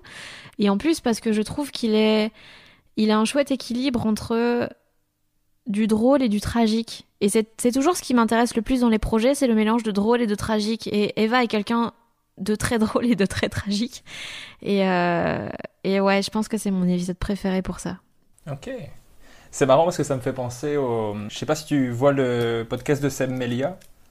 Ouais, quatre comiques dans le vent mais à contresens. Ouais, il, a, il y a un épisode où il reçoit euh, Manu Payet et il est mort de rire dès qu'il dit quelque chose, quoi. Il est tellement fan du gars que dès qu'il dit quelque chose, il rit, mais tellement fort, plus que d'habitude, il est à fond, et on a l'impression qu'il ne veut pas le lâcher, c'est- trop marrant à regarder, parce qu'il est trop fan et ça lui fait tellement plaisir qu'il soit là, c'est abusé. J'a- J'adore d'ailleurs ce podcast aussi, je vous le conseille. Est-ce que tu as, toi, des podcasts d'humour que tu conseilles vraiment à tout le monde d'écouter ou... Euh, j'ai beaucoup écouté ce, j'ai beaucoup écouté Nouvelle École, qui n'a pas invité que des humoristes, mais il y en a eu pas mal. J'ai beaucoup écouté aussi À bientôt de te revoir, qui c'est pas souvent des humoristes, mais c'est très drôle quand même, parce que Sophie Marie Larouille est très très drôle. J'ai beaucoup écouté ceux de Louis Dubourg, Un café au Losset. Ouais, je les ai Ou, tout- je les ai euh, tout écoutés. tous. bah voilà. C'est ouais, non, c'est vachement intéressant et c'est un peu plus euh, vraiment poussé comédie, écriture et tout. J'ai écouté quoi d'autre? Ah, Qu'est-ce que j'écoute en anglophone? J'ai écouté quelques Mark Maron. Euh, mais sinon, non, je j'écoute pas énormément de podcasts sur l'humour, je pense. Euh, non, je suis plutôt à lire des bouquins des humoristes. J'aime bien. Moi, je, c'est mon côté. Moi, je suis pas lecture du tout. Du coup, euh, le podcast, c'est, ça, c'est vraiment le truc qui me fallait, en fait. Hmm. Bah, tu peux les écouter en livre audio si jamais. Possibilité. Euh, y a, y a, après, il y a tous les épisodes de sous-écoute avec Mike Ward. Que, oui, oui, putain, oui, et le carré de sable aussi de Pierre Bruno Rivard. Oh, je connais Des humoristes canadiens. Ouh, je connais bah, pas, voilà. je vais rajouter. Merci. Cette question ne servait que à ça. hein. Franchement, c'est juste. Est-ce qu'il y en a d'autres que je ne connais pas encore? Et... Ah, sinon, ce que je fais aussi souvent, c'est. Euh... Ben, bêtement, je tape euh, Virginie Fortin ou Marina Rollman dans Spotify et je vais voir tous les podcasts dans lesquels elles ont été invitées et je les écoute tous. Et après, j'ai des problèmes de stalkage. je, je, ne connais pas du tout ça. Je ne fais pas ça. J'ai pas du tout fait ça avec, avec les gens. Bah, merci pour les, pour les podcasts. J'irai voir tout ça. Avec plaisir. Maintenant, j'ai des questions un peu plus sur, euh, sur ton écriture, sur ton style. Bon, je crois qu'on a, on a déjà parlé un petit peu, mais ouais, on a parlé tout à l'heure de comment t'écrivais au départ, où t'écrivais tout. Maintenant, c'est plus avec des, des, points principaux et après, tu... enfin, ce que tu as envie de faire en tout cas. Les deux premiers invités que j'ai reçus, c'était des, vraiment des improvisateurs. Est-ce que toi, euh, est-ce que toi, l'impro, c'est important dans tes scènes ou tu évites au maximum? Eh bien, tu connais la réponse, Régis. Je connais la réponse, mais je veux partager à mes invités qui ne connaissent peut-être pas euh, tout de toi. Euh, ben non, j'aime pas du tout l'impro. Euh, ben comme je te disais tantôt, j'étais très figée dans mon texte avant et j'essaye de m'en détacher un petit peu. Là, ces derniers mois, euh, c'était un peu plus chill. J'ai essayé de me permettre un peu plus de choses, mais euh, je reste quand même euh, très figée dans, dans mon texte et et ouais, les interactions, en fait, je pars du principe que, que tout dans un spectacle doit apporter quelque chose. Et du coup, une interaction ne va pas toujours apporter quelque chose d'intéressant. Parce que moi, quand je vois des gens euh, faire aller, enfin des humoristes qui font aller, comment tu t'appelles, tu fais quoi dans la vie et tout, machin, oh là là, ta chemise elle est moche. ben, en fait, ça me casse les couilles parce que il y a rien comme contenu, il y a rien, c'est des blagues euh, qui qui qu'on entend à chaque fois tous les stand-uppers qui veulent faire un peu de l'impro, de crowd work avec le public et tout, ils font ça, ils ont les mêmes phrases, les mêmes réponses et ça me fait trop chier. Et du coup, non, j'essaye un maximum, mais euh, maintenant j'essaye de m'ouvrir un peu plus. Quand les gens réagissent à quelque chose que je dis, eh ben j'essaye d'aller un peu plus leur répondre et voir si on peut tirer la conversation là-dessus. Euh, mais comme ça, on part déjà d'un sujet qui est spécifique au spectacle et donc il y a un peu plus de chances que ça apporte quelque chose et que ce soit marrant d'une façon spécifique et que ce soit pas juste euh, oh là là euh, t'es prof. Bah en tout cas tu viens de faire une faute de français donc pff, oh là là enfin tu vois c'est ça me donne envie de crever vraiment. Je suis assez d'accord avec toi. Enfin moi souvent quand j'en vois qui en font je me dis il y en a qui ont vraiment une méthode pour le faire et qui sont vraiment très doués pour le faire. Mais en même temps s'ils le font pas c'est c'est tout aussi bien. Tu vois ce que je veux dire? Ouais ah mais il y en a qui sont très bons, il hein. y en a qui sont incroyables quand ils le font. Euh, je trouve que Seb Melia est vachement bon là-dedans. Seb Melia, il, bah, il, a, il, fait même des vidéos de lui euh, et il les poste bah, avec les impros qu'il fait. C'est super drôle. Mais c'est vrai que ça n'apporte pas énormément au final non plus. Même si je les ouais, trouve super pas, drôles. C'est pas mon genre de comédie, euh, même si ouais, il y a des gens qui font ça très bien, mais c'est pas le genre de comédie qui moi me parle beaucoup. Ok. J'allais te demander, qu'est-ce que t'aimes le plus dans l'humour? Bah, ça va être con comme réponse, mais la surprise. Tout, enfin, le principe de l'humour est quand même basé sur la surprise, donc c'est pas, c'est pas, pas très intelligent, mais, mais j'aime, ouais, j'aime bien avoir l'impression que je sais où ça va et en fait pas du tout. Et ce moment où tu dis putain, ouais, mais bien vu, j'aurais tellement pas pensé à ça et c'est brillant. Et là, oh putain, mais il, il, a gagné mon cœur, quoi. C'est ça, ouais, c'est ça que j'aime. Et puis le, le, j'aime que les spectacles soient brillants que, ce soit bien écrit, que ce soit que ça ait du sens, que ce soit réfléchi et que ce soit pas juste euh, j'ai pensé à une vanne, j'ai pensé à trois vannes et du coup je les ai mises ensemble et ça a fait un spectacle. Non, c'est vraiment que ce soit un truc qui a été réfléchi, qui a été construit, qui a été euh, Ah ouais, comme bah, des gens, à chaque fois, je le cite dans à peu près tous les podcasts où je suis invitée, je pense, mais Daniel Sloss, pour moi, c'est vraiment l'exemple euh, parfait de chacun de ses spectacles a un thème principal et c'est hyper, euh, hyper intéressant en fait. Même si, même si t'enlèves toutes les blagues, ça reste un truc extrêmement intéressant. Et genre, j'ai déjà utilisé des arguments de ces spectacles dans des conversations Ah, je fais, normales. Je fais, je fais tout le temps ça. C'est ouais, c'est genre à partir du moment où t'es capable de me faire comprendre des choses de la vie dans un spectacle d'humour, mais euh, c'est bon, t'as gagné quoi. Pour moi, c'est ça, euh, c'est ça qui me plaît le plus. Ouais, j'aime assez rarement l'humour gratuit, même si euh, ça, ça, ça m'arrive. Il y a des choses euh, teubées qui me font vraiment rire, genre euh, des perruches qui font du skateboard, incroyable, incroyable. C'est parmi mes vidéos préférées. C'est très Euh, précis comme vidéo en plus. Ouais, mais c'est parce que j'ai regardé ça avant-hier. et ouais, des trucs comme ça, ou des vidéos à la con.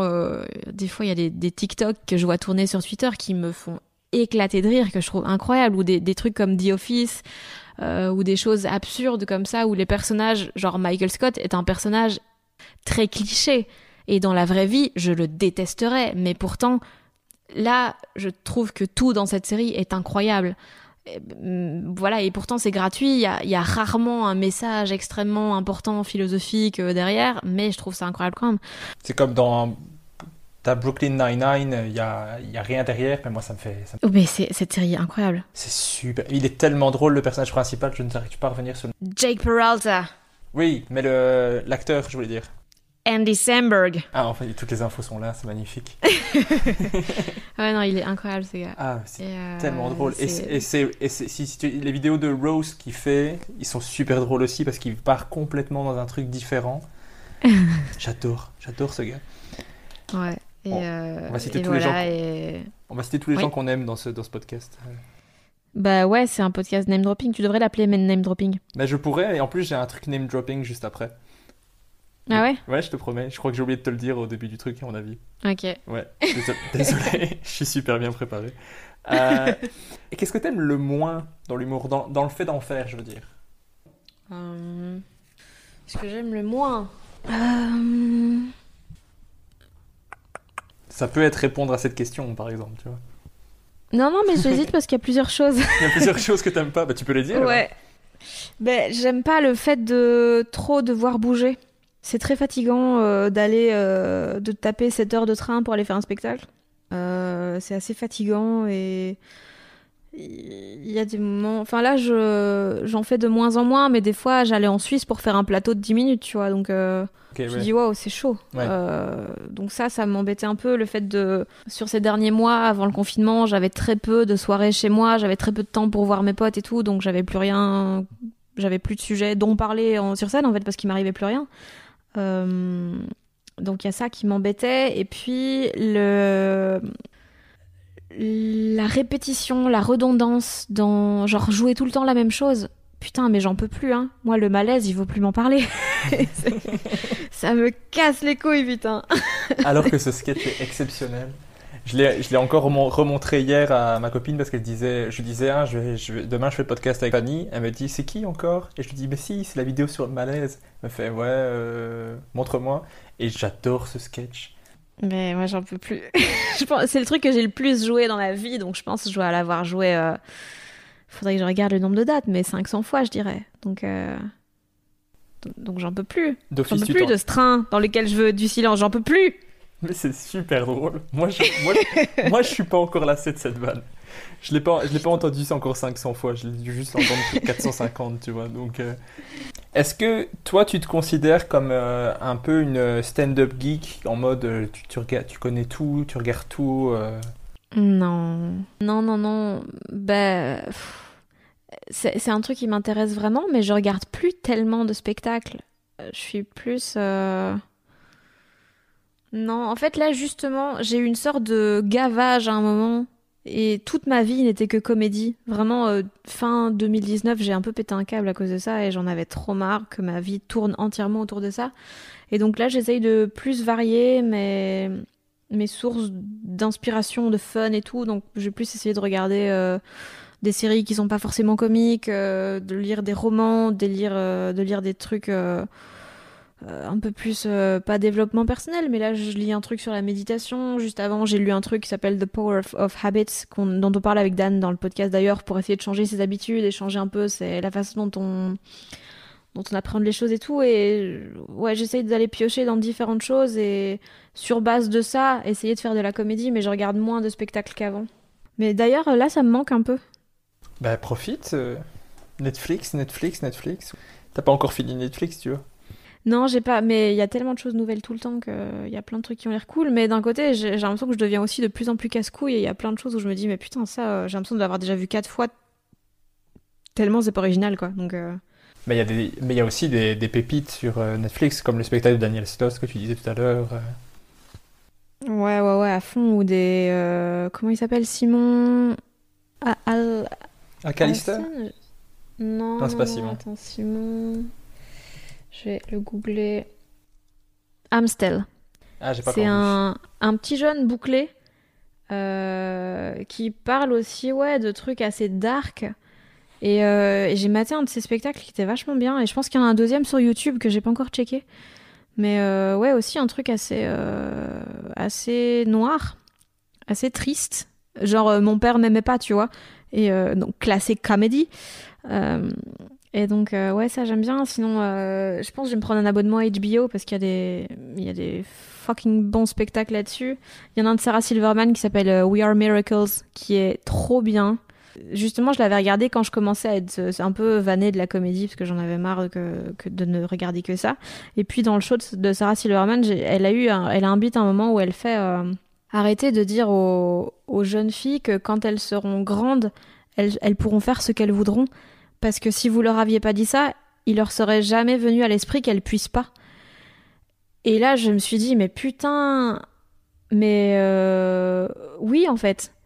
Et c'est ça, c'est ça qui me manque, en fait. C'est ça qui me manque, c'est d'avoir des, des choses qui ont énormément de sens comme ça et d'arriver à en faire des blagues. Parce qu'après ça, elle, fait plein d'exemples ou qui deviennent très très marrants et donc voilà mais c'est ça c'est ça qui me manquait en fait depuis plusieurs mois c'était vraiment d'avoir des choses qui ont énormément de sens des choses vraiment euh, ouais dont tu pourrais avoir dont tu pourrais parler dans une conversation sérieuse et de mettre des blagues là-dessus. Et vu que je jouais tout le temps mon spectacle que je jouais tout le temps la même chose et tout ben ça j'avais plus de place pour ce genre de choses. Et ça me manquait vachement. Et donc c'est ça qui m'a fait prendre conscience qu'il était vraiment temps que je commence à regarder des choses euh, d'autres choses. Ouais. Est-ce que, est-ce que toi, quand tu regardes des sketchs d'autres personnes comme Sarah Silverman, Daniel Sloss et tous ceux qu'on a cités tout à l'heure, tu te dis, ça te donne envie d'en faire Ou au contraire, tu te dis, je ne serai jamais aussi bon qu'eux? Parce que moi, j'ai les deux. Quand j'écoute les podcasts ou quand je regarde les sketchs, des fois, ça me donne super envie d'écrire. Par exemple, Kian Kojandi, dès que je l'écoute, je crois qu'après, il faut que j'écrive. Par contre, il y en a d'autres que j'écoute et je me dis, mais c'est c'est pas qu'il c'est pas que qu'il est pas super fort, c'est juste qu'il il est très encourageant dans, le- dans le truc, je trouve, très positif. Ouais. Et il y en a d'autres, je regarde et je me dis, mais à quoi bon? C'est il y a tellement mieux. N'allez pas me voir Ouais. moi, allez voir lui. Ce spectacle est tellement mieux. Tu vois ce que je ouais, dire bah oui, c'est logique. euh, et ouais, j'ai pareil. Il y a des spectacles où je me dis, mais euh, ça sert à rien en fait, parce que j'arriverai jamais à, à être aussi aussi douée dans, dans le fait de raconter des histoires, aussi sincère, aussi lucide, euh, aussi drôle. J'arriverai jamais à ça. Et puis, euh, puis ouais, non, c'est vachement des montagnes russes en permanence, euh, ce genre de, de discipline. Donc ouais, c'est, je peux passer de mon Dieu, mais j'ai l'impression de tenir quelque chose à non, mais je n'arriverai jamais à rien. Donc, donc ça dépend des jours. Ça dépend des jours aussi. Ok. Là, j'arrive maintenant au truc que j'avais oublié de te raconter au début. Donc, si tu veux que je le fasse pas, je peux le ne pas le faire aussi. C'est donc l'interview Hmm. name dropping, où euh, je vais te demander de me dire à chaque fois un humoriste, donc peu importe un, un ou une humoriste euh, québécois, américain, français, peu importe tous les horizons, tous les styles, mais tu m'en donnes un à chaque fois. Ok, Ok. d'accord. L'humoriste le plus sympa que tu aies rencontré. Plus sympa. Oh là là. Euh... oh. Ah putain, mais il y en a plein qui sont sympas, mais à différents niveaux, et vu que je les connais pas pareil, c'est c'est chaud. Euh... Faire un choix. le plus sympa. Oh, putain. Après, si tu veux absolument en mettre deux, Mais non, mais c'est juste que c'est, je les connais pas du tout de la même façon. Tu vois, il y en a que j'ai rencontré deux fois, il y en a d'autres que je connais depuis longtemps, donc c'est c'est très différent. euh. Ou le premier qui t'est venu en tête quand j'ai dit le plus sympa, ça marche aussi, tu vois. Quand tu te dis sympa, ça peut être lui, c'est pas pour autant que les autres sont pas sympas. Bah, je dirais Guise. Ok. Donc Guillermo Ouais, Guise. mais il y en a plein, ouais. Mais il y en a, mais genre Virginie Fortin aussi, tu vois, et c'est- ça a tellement été un petit cœur. Euh, ouais, ouais, je dirais Guise, allez. Allez, Guillermo Guise. Tu pourras la placer peut-être plus loin, t'inquiète pas. Ouais, Euh, t'inquiète, je, ouais, je suis sûre que je vais la placer euh, partout. Je suis sûr que je vais la placer partout. Euh, L'humoriste qui t'inspire le plus ou qui t'a inspiré le plus? Daniel Sloss, Ah ouais, ok. obviously, ouais. C'est lui qui m'a vraiment donné envie de d'écrire le spectacle comme ça et d'essayer d'aborder des sujets qui sont pas extrêmement comiques de base. Ok. Je me suis dit que tu allais peut-être dire Anna Gatsby ou. Elle est dans mon top 3 d'office. Ok. Et donc il y a Daniel Sloss, Anna Gatsby et le reste du top 3. C'est euh, Patton Oswalt. Ah ok. On cite vraiment tout le monde aujourd'hui. Euh, le humoriste que tu as fait rire toi-même et tu étais tellement fier de l'avoir fait rire. Virginie Fortin. Voilà, c'est placé. Parce que je sais, on était là le, ouais, on était là le même soir, hein, Virginie. Ouais. Et euh, et à un moment, j'ai fait une vanne euh, sur elle et elle a, elle a ri très très fort et je l'ai entendue jusqu'à la scène alors qu'elle était dans le fond. Et j'ai vraiment eu un moment de, oh mon dieu, c'est si beau. Tu l'as dit, je crois, en plus. Ah ouais, c'est possible. Je me rappelle avoir, entendre le rire de Virginie Fortin en fond, et toi, tellement contente sur scène de l'avoir fait rire. Ouais, sûrement. La personne que tu regardes, tout ce qu'il fait, peu importe, euh, tout. Que tu stalkes vraiment tout ce qu'il fait. Ah, euh... Marina Rollman. Marina Rollman, c'est la personne que tu stalkes principalement. Ouais, parce que j'espère qu'elle va pas écouter. Mais... Moi, j'espère que On oui. parle... on parle souvent d'elle avec mon manager parce qu'on l'aime vraiment beaucoup. Et euh, des fois, c'est un peu creepy parce que c'est genre, t'as écouté le podcast euh, où Marina est invitée pour parler de vin? Évidemment. Tu t'intéresses au vin? Non, pas, du tout. Et du coup, euh, elle est aussi passée dans book club de, le book club de Louis Média et et donc elle parle d'un bouquin de James Alter. Et du coup, je l'avais acheté pour moi, je l'avais acheté pour mon manager. Et il m'a dit mais non, je l'ai déjà commandé parce que j'ai entendu qu'elle en parlait. Oh, punaise. C'est beaucoup trop creepy. Ah, je veux que Marina Rollman entende ça. S'il s'il vous plaît, partagez-lui, je vous en supplie. Donc voilà, mais c'est juste que c'est une personne que j'aime tellement euh, en tant qu'humoriste et en tant que, que personne. Je la trouve euh, très normale en fait. Et je trouve qu'elle cache rien de ses doutes, de ses, de ses remises en question, de ses questionnements. Et de, enfin, je, je sais pas, c'est vraiment une personne dont je me sens proche parce que parce que ouais elle essaye de réfléchir et, de mettre du sens à tout enfin ouais je sais pas c'est quelqu'un vraiment que, que j'aime énormément et d'ailleurs des fois quand je quand je me pose des questions existentielles je lui envoie des messages et euh, et elle a toujours des, des conseils extrêmement euh, judicieux Ah, tu peux envoyer des messages à Marina Rollman. Le podcast, je, crois que je vais juste l'appeler Jalousie, en fait. Alors, la- l'humoriste qui t'a donné envie de monter sur scène, Euh, bah Dan Gagnon Dan Gagnon, ta porte d'entrée, Mm. qu'on a appelé tout à l'heure. ma petite porte d'entrée Euh, titre, encore une fois, ouais. Un- une personne qui t'a surpris dernièrement, une, vraiment une découverte récente que tu te dis, waouh, c'est fort. Euh, c'est pas exactement. C'est pas Nayotis Pasco. Parce que j'ai jamais vu son spectacle. Ça fait des mois que je veux y aller et je suis jamais à Paris quand il le joue à Paris. Mais il vient de sortir un court métrage qui était disponible, euh, qui est disponible encore 20 dans jusque 18h, donc jusque dans 23 minutes au moment où on enregistre ce podcast.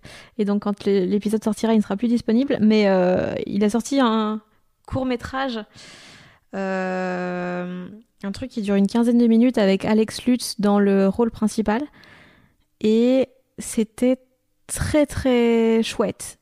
Euh, vraiment, la fin m'a filé des frissons et c'était. C'était ouais, assez fou et j'aime bien quand les humoristes font aussi des projets qui sont pas drôles. Et, euh, et là, c'est pas du tout un court métrage drôle. Et, euh, et voilà. Je sais pas si tu l'as vu. Si, je l'ai vu parce que, comme tu l'as partagé, je l'ai vu. Ah voilà. T'es un, peu... un peu ma Marina Rollman, tu vois.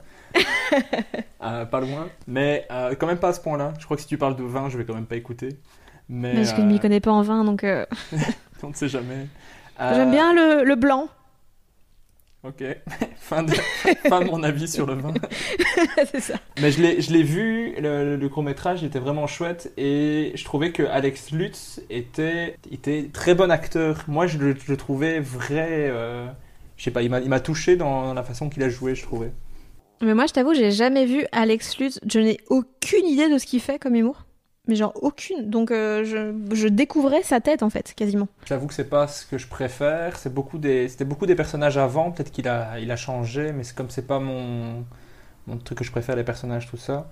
Je suis pas plus fan que ça, mais du coup de le voir dans un registre mais tellement différent et sérieux, j'ai trouvé ça très fort. Je me suis dit euh, waouh, bon acteur. Donc on vous le conseille, mais je sais pas si vous aurez l'occasion de le voir du coup. Ben, il sortira euh, dans quelques mois, je suppose, dès que, dès que les festivals reprendront. Est-ce qu'il y a un humoriste que tu trouves qu'on surestime? Il y en a beaucoup que je trouve qu'on surestime. Est-ce que tu en trouves un en particulier que- qui est beaucoup trop surestimé alors? Ben, j'ai pas envie de bitcher là, mais. euh, Ou tu peux en bitcher un qui est euh, tellement hors de portée que c'est pas grave, tu vois ce que je veux dire? Ben, en fait, non, parce qu'on a des amis en commun. Euh, Non, mais en fait, c'est juste qu'il y en a. Il y en a, je trouve qu'ils ont pas des angles très intéressants en fait. Et il y, y a par exemple des humoristes où j'ai l'impression que c'est un peu un best-of. Non, même pas un best-of parce que c'est pas le meilleur. C'est genre une compilation de toutes les vannes qu'on a déjà entendues partout sur les plateaux parisiens. Et on dirait qu'ils les ont toutes mises dans un seul spectacle. Et genre tout est prévisible. Et voilà. Et donc ça, ça m'amuse pas et c'est pas mon genre d'humour. Mais ça marche très bien évidemment parce que c'est tous les trucs les, les plus efficaces, passe partout et grand public et donc ça marche bien. Ok. Moi j'aurais dit par exemple Seinfeld. Je comprends pas qu'on le cite comme le meilleur. Certains le citent comme le meilleur, je ne, je ne capte pas. Alors moi non plus, mais ça je pense que c'est juste un truc de génération et parce qu'à ce moment-là c'était novateur. C'est comme aujourd'hui quand on voit Friends, ça ça casse pas trois pattes à un canard, mais à l'époque c'était novateur et donc c'est normal que ça ait eu un impact énorme. Mais je pense que c'est vraiment alors, une question de alors génération. là je, je t'arrête tout de suite par contre sur Oh Friends. merde, t'es fan de Friends Ouais, je suis fan de Friends. C'est Ah ma- vraiment ma série préférée. C'est le truc que je... Ah non. Ah désolé, désolé. Enfin, je comprends, c'est très drôle, mais euh, euh, si tu le regardes vraiment avec des yeux d'aujourd'hui, euh, c'est pas dingue. Je, moi, je, après, je sais que je suis absolument pas objectif sur Friends. c'est, c'est, en fait, moi, c'était mes amis quand j'étais, Ben quand ouais. j'étais jeune. Du coup, euh, c'est comme si tu es en train de dire que un de mes meilleurs amis est pas bien. Tu vois ce que je veux dire? Et du coup, ça ne marche pas. C'est, je, je ne peux pas accepter le truc. C'est un truc sur lequel je suis pas objectif du tout. Je suis tout à, je suis tout à fait d'accord. Je n'arrive pas à voir du négatif dans Friends. Tellement tout me, me fait plaisir. Je Même revois. quand c'est sexiste Mais il y a des trucs que je trouve sexistes. Je suis d'accord que maintenant c'est sexiste. Mais, mais je ne pense pas que l'objectif été de l'être. Enfin, je sais pas si tu vois ce que je veux dire. Non, non, mais c'est ça, mais c'est une question d'époque en fait. C'est c'est juste plus les mêmes codes et du coup, euh, des choses qui passaient sans souci avant, là, c'est un peu plus compliqué quoi. Ouais, il y a des trucs qui sont un peu grossophobes, il y a des trucs qui sont un peu sexistes, mais à l'époque, ça passait, ça passait crème, je veux dire. Et moi, je le regarde avec. Ouais, c'est un, truc d'époque. Je, je suis pas objectif du tout. J'aime tellement ça. Je, que je les ai vus un milliard de fois, au moins, et je ris à chaque blague. C'est énervant de le regarder avec moi parce que je ris à tout. si quelqu'un, si je regarde avec moi, j'ai limite envie de faire pause parce que t'as pas capté une, des blagues. C'est- Le mec chiant, putain. ah, je suis vraiment chiant. Sur Friends, je- très très chiant, et des fois, je me retiens de ne pas dire les répliques en même temps que. Donc, Friends, on, on ne dit pas de mal de Friends dans ce podcast. Est-ce qu'il y a par contre un humoriste que tu trouves que on sous-estime? Il est tellement fort, il devrait être connu par le monde entier. Ben, en fait, ça dépend parce que j'ai l'impression que là tu poses deux questions différentes. Parce qu'il y a plein de gens qui devraient être connus par le monde entier, mais ils font un truc trop de niche pour que ça fonctionne. Et puis il y en a d'autres, les gens ne comprennent pas toute la subtilité qu'il y a dans leur écriture. Du coup, les gens qui pour moi devraient être nettement plus connus, des gens comme euh, Neil Brennan, qui a un show sur Netflix qui s'appelle Three Mics, où c'est trois micros, trois micros sur scène et trois ambiances différentes. Il y a un micro où il fait euh, des one-liners, donc des, une, une phrase égale une blague. Euh, des mic- un micro où il raconte euh, du stand-up genre normal, et puis euh, un micro où il raconte des choses tristes. C'est vraiment ouf ce spectacle, et c'est un mec hyper, hyper intéressant. Il participe d'ailleurs au documentaire euh, euh, Laughing Matters où il y a euh, Chris Gellard, lui, euh, Sarah Silverman et tous des humoristes qui parlent de la dépression et de un peu ce truc de clown triste euh, dans le stand-up qui est vachement intéressant. Des gens comme euh, bah, Virginie Fortin encore parce que son spectacle est incroyable et que tout le monde devrait le voir. Oui, il était tellement bien ce spectacle. Premier rang en train de pleurer, moi. C'est pleurer de rire avec des. Mais en plus, elle, elle te fait vraiment rire avec du contenu. Et, enfin, adoré ce spectacle. Alors, je te donne deux humoristes et tu dois choisir Mhm. entre les deux. Celui que tu préfères. Tu peux justifier pourquoi ou tu peux ne pas justifier pourquoi. C'est comme tu veux. d'accord. Et j'ai fait exprès de prendre des humoristes que tu affectionnes vraiment pour bien te foutre Ah non. Alors, tu as d'un côté Daniel Sloss, de l'autre Neil Brennan. Ah, Ah, ça commence, ça commence. Euh, Ah, j'ai commencé peut-être trop fort, j'aurais dû peut-être en mettre un avant. Ah. Ben, Daniel Sloss, parce que c'est vraiment celui qui m'a fait. euh, J'ai vraiment un attachement et j'ai vu ces spectacles au moment où moi je commençais l'humour et donc il y a vraiment eu un, un début comme ça avec ce gars-là. J'ai commencé le stand-up et genre deux mois après, je l'ai vu à la nouvelle scène et j'ai trop aimé. Et puis maintenant, je joue à la nouvelle scène et donc c'est trop fou parce qu'il y a vraiment ce- cet enchaînement de choses et du coup, c'est un peu la mif quoi. Mais je, je- moi, je pensais bien que tu allais répondre ça. Je m'a- Je m'amuse souvent à essayer de répondre à l'avance pour voir si je suis, si, si j'ai les, les mêmes trucs que l'invité. Entre Dan Gagnon et Virginie Fortin.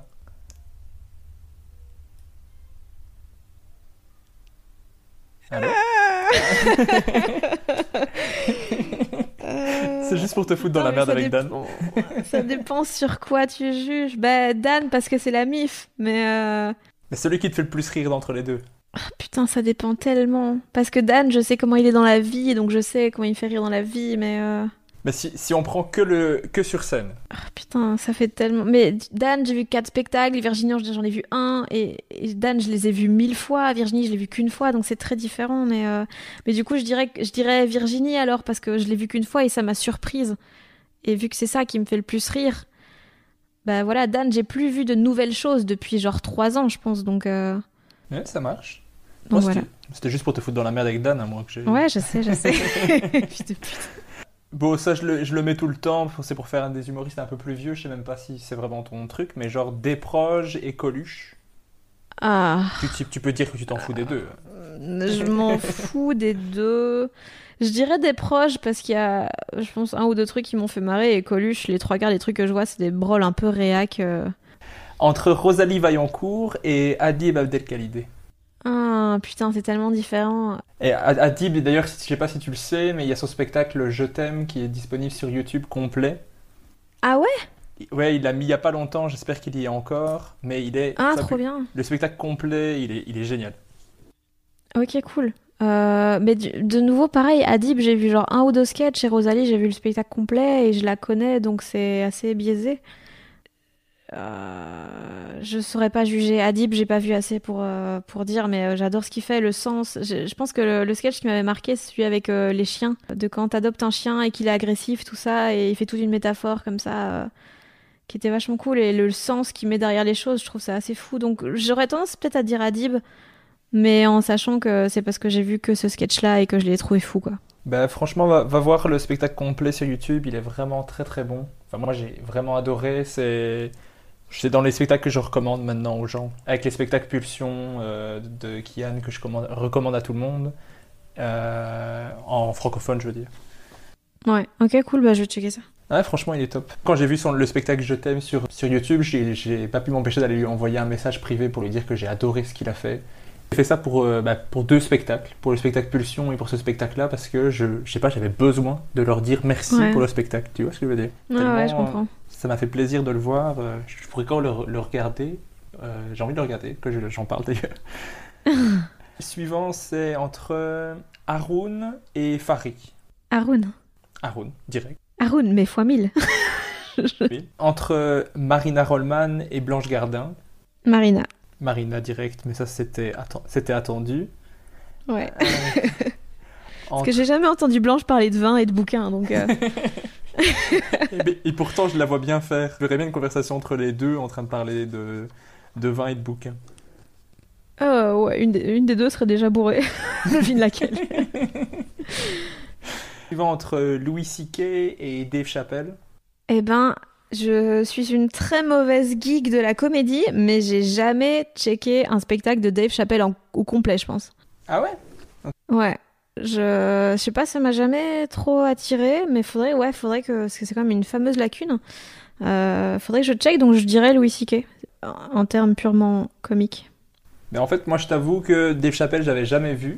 Et en fait, à force de l'entendre dans quasiment tous les épisodes de Un Café Holo 7, je me suis dit, euh, c'est trop une grosse lacune, je peux pas dire que. Parce que moi, je me prétends vraiment comme un stand-up geek. Et celui-là, je ne l'avais pas vu. Alors que tout le monde en parlait, je me suis dit, il faut que je le voie. Mais c'est pas. Moi, je, pré- je préfère Louis C.K. Entre Ino JP et Florence Mendes. je suis un salaud. Non, je peux pas répondre à ça. Tu peux pas répondre à ça. Il y a toujours Ah si, je réponds Dino JP, juste pour ne pas répondre Flo. Entre Jimmy Carr et Mike Ward. Mike Ward. Parce que, parce que Jimmy Carr, j'adore ce qu'il fait et je trouve, ça, je trouve ça très très bien écrit. Mais le truc, c'est que genre, je suis allée le voir en spectacle, mais je saurais plus. J'ai plus le moindre souvenir de ce qui s'est passé en fait. Parce que vu qu'il raconte pas d'histoire, bah je sais pas en fait. Tandis que Mike, il raconte des histoires tellement bien que tu t'en rappelles des années après en fait. Et tu peux les, les raconter à quelqu'un après, ouais. Ouais, ouais, c'est ça. Et donc Mike, all the way. Ok. Alors, entre Raph et Rudy du What the Fun. Mais c'est la même personne, la- bordel. C'est la même C'est la personne. même personne, donc Raph et Rudy en même temps. Raph et Rudy en même temps. Pourtant, je me suis dit que j'ai bien choisi les, les entre les deux. Ouais, ouais. Euh, bah, c'est tout au niveau des name dropping. Je pense qu'on a fait le tout. Ah, il y avait, une question à la fin. C'était, euh, bah, c'est, Dan, Dan Gagnon qui est dans son podcast euh, qu'il avait avant, Dan Gagnon gratuitement, qui demandait à son invité, à, ton avis, qui, qui faudrait que j'invite dans le prochain? Tu te dis une personne, ce serait chouette qu'il fasse ce que tu viens de faire. Moi, une personne que je trouve hilarante et qui, enfin deux personnes même que je trouve hilarantes et qui sont vraiment des, des nerds en comédie, c'est Lucas Cosco et Lisa Delmoitier. Euh, et c'est d'ailleurs c'est souvent ils sont parmi les gens qui font très souvent mes premières parties. Bah, d'ailleurs Lisa, tu l'avais vue à me Ouais, je l'ai vu, elle a fait ta première partie et je l'avais vu au What the Fun aussi. J'avais vraiment bien aimé. Ouais, et, euh, et elle connaît énormément de choses, elle écoute énormément de podcasts et tout. euh, elle, est, elle est vraiment. euh, elle a énormément de culture là-dedans. Et Lucas aussi, c'est la première personne que j'ai rencontrée euh, en Belgique qui m'a parlé de Pete Davidson, de, de son, enfin, genre de lui-même. Et j'étais là, oh mon dieu, quelqu'un qui connaît Pete Davidson en Belgique, c'est malade. Et euh, putain, d'ailleurs, j'ai pas parlé de Pete Davidson, c'est une des personnes qui me fait le plus rire pour l'instant. Puis, on, a, Euh, failli ne, on a failli ne pas le nommer, tu imagines Ah, incroyable, je, je, m'en serais voulu. On a cité quand même pas mal. Hein. Ouais, c'est vrai. Donc voilà, Lucas Cosco et, et Lisa Delmoitier. On va pas se quitter sans faire un petit peu de promo quand même. On va faire un petit peu de pub. Où est-ce qu'on peut trouver toutes les infos? Oh, bah, le- les spectacles, bah, euh, là, euh, on, est en train de déplacer un peu toutes les dates, mais j'espère qu'on pourra reprendre en juin. Donc là, on, aura pas mal de dates à Bruxelles sur l'été, et puis après, on reprendra dans toutes les villes, euh, toutes les grosses villes en Belgique, et puis en France, à Paris toutes les semaines, un peu en Suisse. Et voilà, donc toutes les dates sont sur euh, mon site fannyruet.com, puis je mets ça à jour assez régulièrement aussi sur mes réseaux sociaux, et, et voilà. Ok, parfait. Et les, chroniques, c'est? Euh, sur Pure, du coup, c'est le jeudi. Sur France Inter, bah, tout est bousculé. Donc, euh, pour l'instant, c'est le mardi, mais euh, sans certitude. Et, euh, et voilà, et les podcasts, c'est assez régulièrement, euh, plus ou moins toutes les deux semaines pour les gens qui doutent. Et, et voilà. Et puis là, on bosse sur un autre podcast qui m'excite énormément et j'ai trop hâte qu'on commence à le produire parce qu'il va être extrêmement drôle et extrêmement tragique. Et j'adore ça. Oh, est-ce qu'on peut en savoir plus ou tu... Absolument pas. Absolument pas. Ah, zut, je n'aurais pas d'infos. Non, Ah. mais j'ai trop hâte. Ah, si tu teases à la fin, c'est bien. Bah super, bah, merci beaucoup euh, d'avoir bien voulu faire le podcast. Ça m'a vraiment fait plaisir de t'avoir.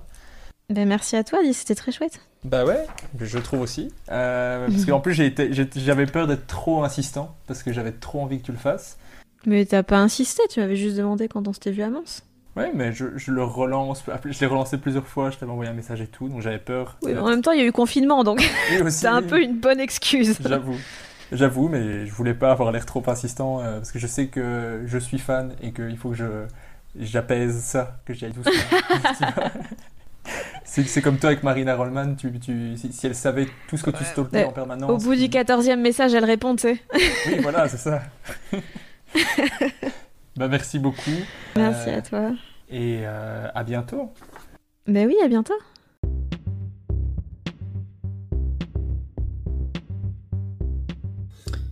Merci d'avoir écouté Humeur humoristique. N'hésitez pas à donner votre avis, à vous abonner et à le partager autour de vous. Si vous avez détesté, écoutez suivant. Il sera mieux. Bisous.